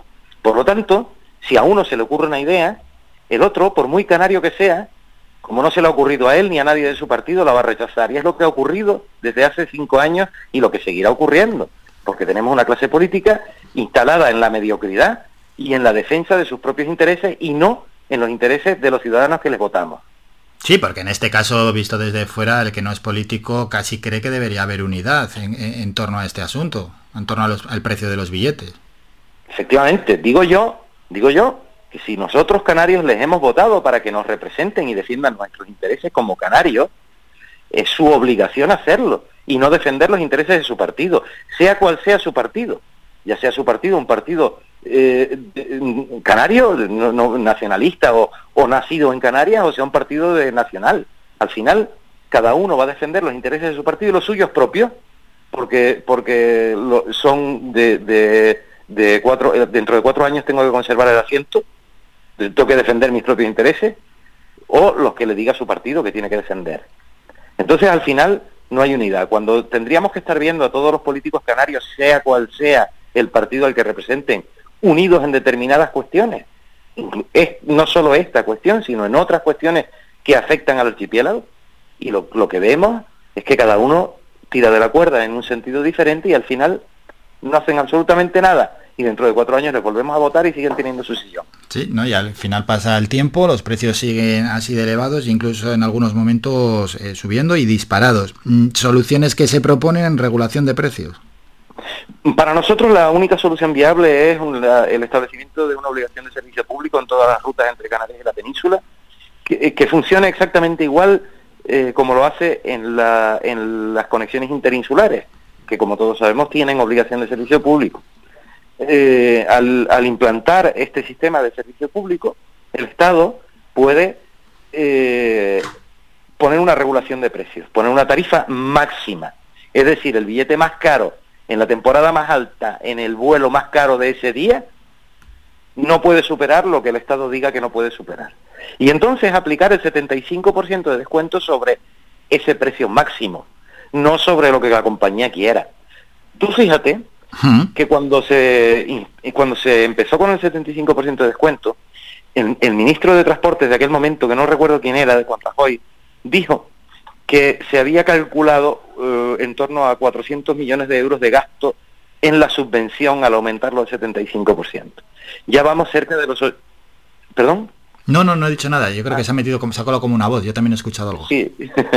Pues, actualmente esos 400 millones de euros se han convertido en casi 800. Y no es porque se vuele más, es Ya, es más caro. pero hay que- es que es- en ese caso es una inacción política, como es el dinero de todos, da igual, se presupuesta 400, luego son 800, limita el precio, haz que sea servicio público y ahí no te gastarás, no habrá eh, ese doble de gasto de 400 pasar a 800, es que parece que da igual. Da igual, da igual. Es que yo no sé si es el poder de las compañías aéreas o, de, o de las agencias de viajes, pero esto no cambia. Y, y si te pones si te pones a pensar, al final el, el dinero que se está gastando de, de extra lo pagamos todos, los canarios y los peninsulares, y los baleares y los ceutíes y los melillenses. todos lo pagamos, porque es un incremento que casi duplica lo que se presupuestó en un principio. Y, nos amenazan, las compañías aéreas nos amenazan continuamente con que si se llegara a implantar una obligación de servicio público, eh, nos íbamos a perder eh, conectividad con la península. Bueno, esa amenaza, pero los aviones van llenos casi siempre y si se marca un precio que tengan eh, un margen de, beneficio más que de sobra, es que esa amenaza. Y más se llenarán, y más se llenarán. Yo he volado dos veces esta semana, he ido a Madrid y he vuelto. Eh, en un vuelo, en, los dos vuelos entre semanas, no, no en fin de semana, ni en festivo, sino entre semanas. Eh, los dos vuelos por la tarde. En un avión que era un avión grande de tres filas de asientos eh, de, de, de, 3 por 3 vamos, lleno hasta la bandera. Y en el vuelo de vuelta, lleno hasta la bandera. Sí, yo también me desplazo habitualmente a la península y va lleno el avión. Siempre va Pero lleno. Pero va lleno, es verdad, es que va lleno. Sí, sí. Porque no tenemos otro medio de transporte y, tenemos que pagar lo que nos digan que tenemos que pagar. Bueno, si y, yo he pagado, y ya para descuento de residente 55 euros eh, por trayecto, un peninsular paga cuatro veces más de lo que he pagado yo. Ya. Sí, no, es que hasta con el descuento es caro. Yo a veces cuando mm, marco la casilla de descuento digo, pero lo, lo, ha, lo ha calculado bien. Sí, porque veo el importe digo, pero sí, bueno, ha bajado, pero tampoco ha bajado tanto. Y ya para qué comentar lo que se quiere eh, implantar, menos mal que hay una prórroga hasta el año 2030 del impuesto verde a, los viajes aéreos. Bueno, ya, ya, ya es apaga y vámonos. Hombre. Hay, que echar el cierre a la hostelería. Hay que, ¿sabes? Si los precios de los billetes de avión siguen subiendo y encima los graban con una tasa más, hay que echar el cierre. Hay que echar el cierre. Si, si cada viajero que viene a Canarias a visitarnos tiene que aumentar su presupuesto en 100 euros solo para el transporte, son 100 euros que no se va a gastar aquí. Sí, no, no, no, y que está claro que al ser una región ultraperiférica no se debe grabar con ese impuesto a los, a los vuelos que vengan aquí a, a Canarias. No, porque al final hay una competencia enorme también de destinos en el resto del mundo. Hombre, es que no faltan destinos turísticos. Canarias es un destino magnífico, probablemente el mejor de Europa. Sin embargo, hay otros destinos que también son magníficos y que si no están grabados con ese impuesto y resulta más barato ir, pues al final, por mucho que nos guste Canarias, terminamos yendo a otro sitio. Sí, es verdad que en el caso del turismo nadie se está quedando atrás y muchos están dando, muchos países también, pasos agigantados y, y ya ofrecen destinos y destinos interesantes. Así que siempre es una amenaza, siempre es una competencia importante para Canarias en ese aspecto. Y en, y en los últimos años han entrado mercados nuevos al mm. turismo en, dentro de Europa, muy atractivos que, y muy baratos. Mm, así es, así es. Miguel, y ya para terminar, ¿cuáles van a ser los próximos pasos que se van a dar desde Canarios sin alas? Pues los próximos pasos van a ser los mismos que hemos venido dando hasta ahora, aunque parezca que estamos en el Día de la Marmota continuamente, eh, pero tendremos que seguir reuniéndonos con, con representantes de partidos políticos y tendremos que seguir haciendo ruido y que se nos escuche tanto como sea posible. Y a ver si toman ya de una vez cartas en el asunto y buscan una solución a los, unos precios que están absolutamente disparados de billetes de avión entre la península y Canarias, Canarias y la península. Miguel Díaz, vicepresidente de Canarios sin Alas, muchísimas gracias por la explicación y muchísimas gracias por estos minutos. Un saludo. Muchísimas gracias a ti. Descarga gratis nuestra app oficial Faikan Red de Emisoras y escúchanos en directo, además de todos nuestros programas en repetición, imágenes, vídeos y noticias. Disponible ya en Google Play y Apple Store. Ha sido el último protagonista del día. Nos vamos a ir a publicidad y a la vuelta regresamos ya para echar el cierre, es decir, conocer las noticias que tienen diferentes medios digitales en estos momentos. Faikan, red de emisoras. Somos gente, somos radio. La publicidad en radio funciona y en Radio Faikan Contamos con la mayor red de emisoras de Gran Canaria. Su publicidad llegará a cualquier municipio de la isla. Solicita información sin compromiso en el 928 70 75 25 o en email comercial y benefíciate de nuestras ofertas con motivo del 35 aniversario de Radio Faikan. Calidad, servicio y buen precio definen el restaurante Perico Junior, ubicado en primera línea del mar en Playa del Hombre, en Telde. Cuenta con una oferta gastronómica con variados y exquisitos platos. Restaurante Perico Junior les ofrece sus servicios de martes a domingo de 1 a 6 de la tarde, cerrando sus puertas los lunes. Restaurante Perico Junior, lo mejor del mar. ¿Sabías que un 80% de las personas buscan en Internet antes de comprar? La página web es la cara más visible de cualquier empresa. ¿Aún no tienes? ¿Tienes pero quieres renovarla? No te equivoques. Pon tu proyecto en manos de profesionales y destaca sobre la competencia. En Canary Bytes diseñamos todo tipo de páginas web y aumentamos la visibilidad de tu negocio. Contáctenos en el teléfono 681 071 076 o visite nuestra página web canarybytes.com. Toma nota de este teléfono. La Asociación Benéfica ONG Ser Humano ofrece una línea para luchar contra la soledad no deseada. Si eres una persona mayor, llama al 900-953-439 o al 900-953-437. Llama o comparte este teléfono gratuito con quien pueda necesitarlo. Cuidemos a quienes nos cuidaron. Proyecto financiado por la Consejería de Derechos Sociales del Gobierno de Canarias. Faikan Red de Emisoras, emitiendo desde Gran Canaria, Lanzarote y Fuerteventura para el mundo. Escúchanos en internet www.radiofaikan.com. Faikan, red de emisoras. Somos gente, somos radio. Escuchas Las Mañanas de Faikán con Álvaro Fernández.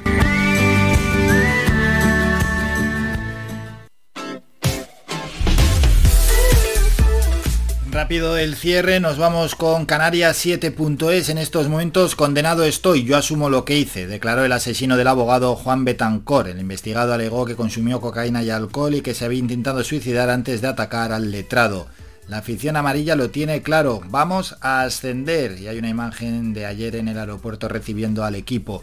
Otros asuntos, el paro cae en mayo en Canarias en 5.239 personas y los afiliados a la Seguridad Social aumentaron en 2028 en mayo en Canarias y a juicio por abusar de una menor que captó en una red social en La Palma. La provincia punto es, la distancia no hace el olvido. Y bueno, se ve ahí una imagen de la afición. ¿Qué pasa si la Unión Deportiva Las Palmas queda 1-0 contra el Tenerife en el partido de vuelta de playoff? La fiesta que cabrea a Viera, es todo sobre el partido. Pero hay más asuntos. El paro descendió en mayo en Canarias en 5.239 personas, un 2,63%. La jueza envía prisión al presunto asesino del abogado Juan Betancor Nuevo, em, nuevo plan de empleo para Canarias. 42 millones para formar y dar trabajo a 5.000 isleños. Noticias de ámbito local, en este caso de agencias. Eh, habla también de los datos del paro. Se sitúa el número de desempleados en 193.742 personas inscritas en las oficinas del paro.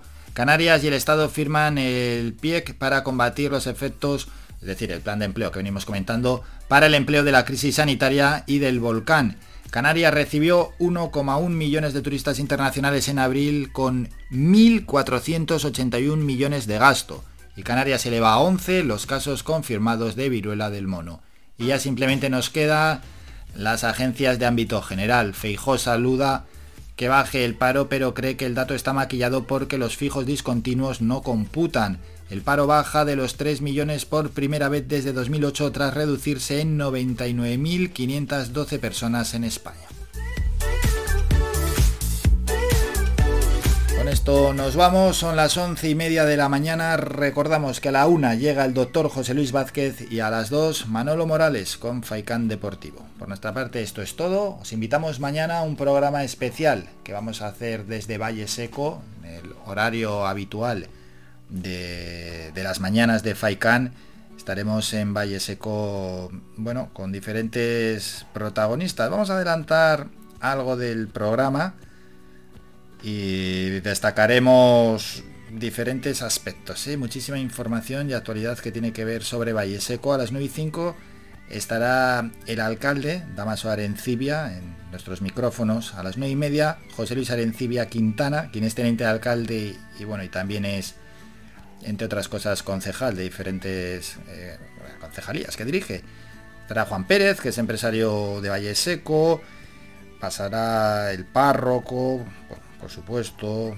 Estará Carlos Delgado, comisionado de la Sala Arte Sacro. Mm, vamos a hablar de Sidra, vamos a hablar de las carreras de caballos, de la naturaleza, de la zona comercial abierta, de otras tantas actividades que tienen lugar en Valle Seco.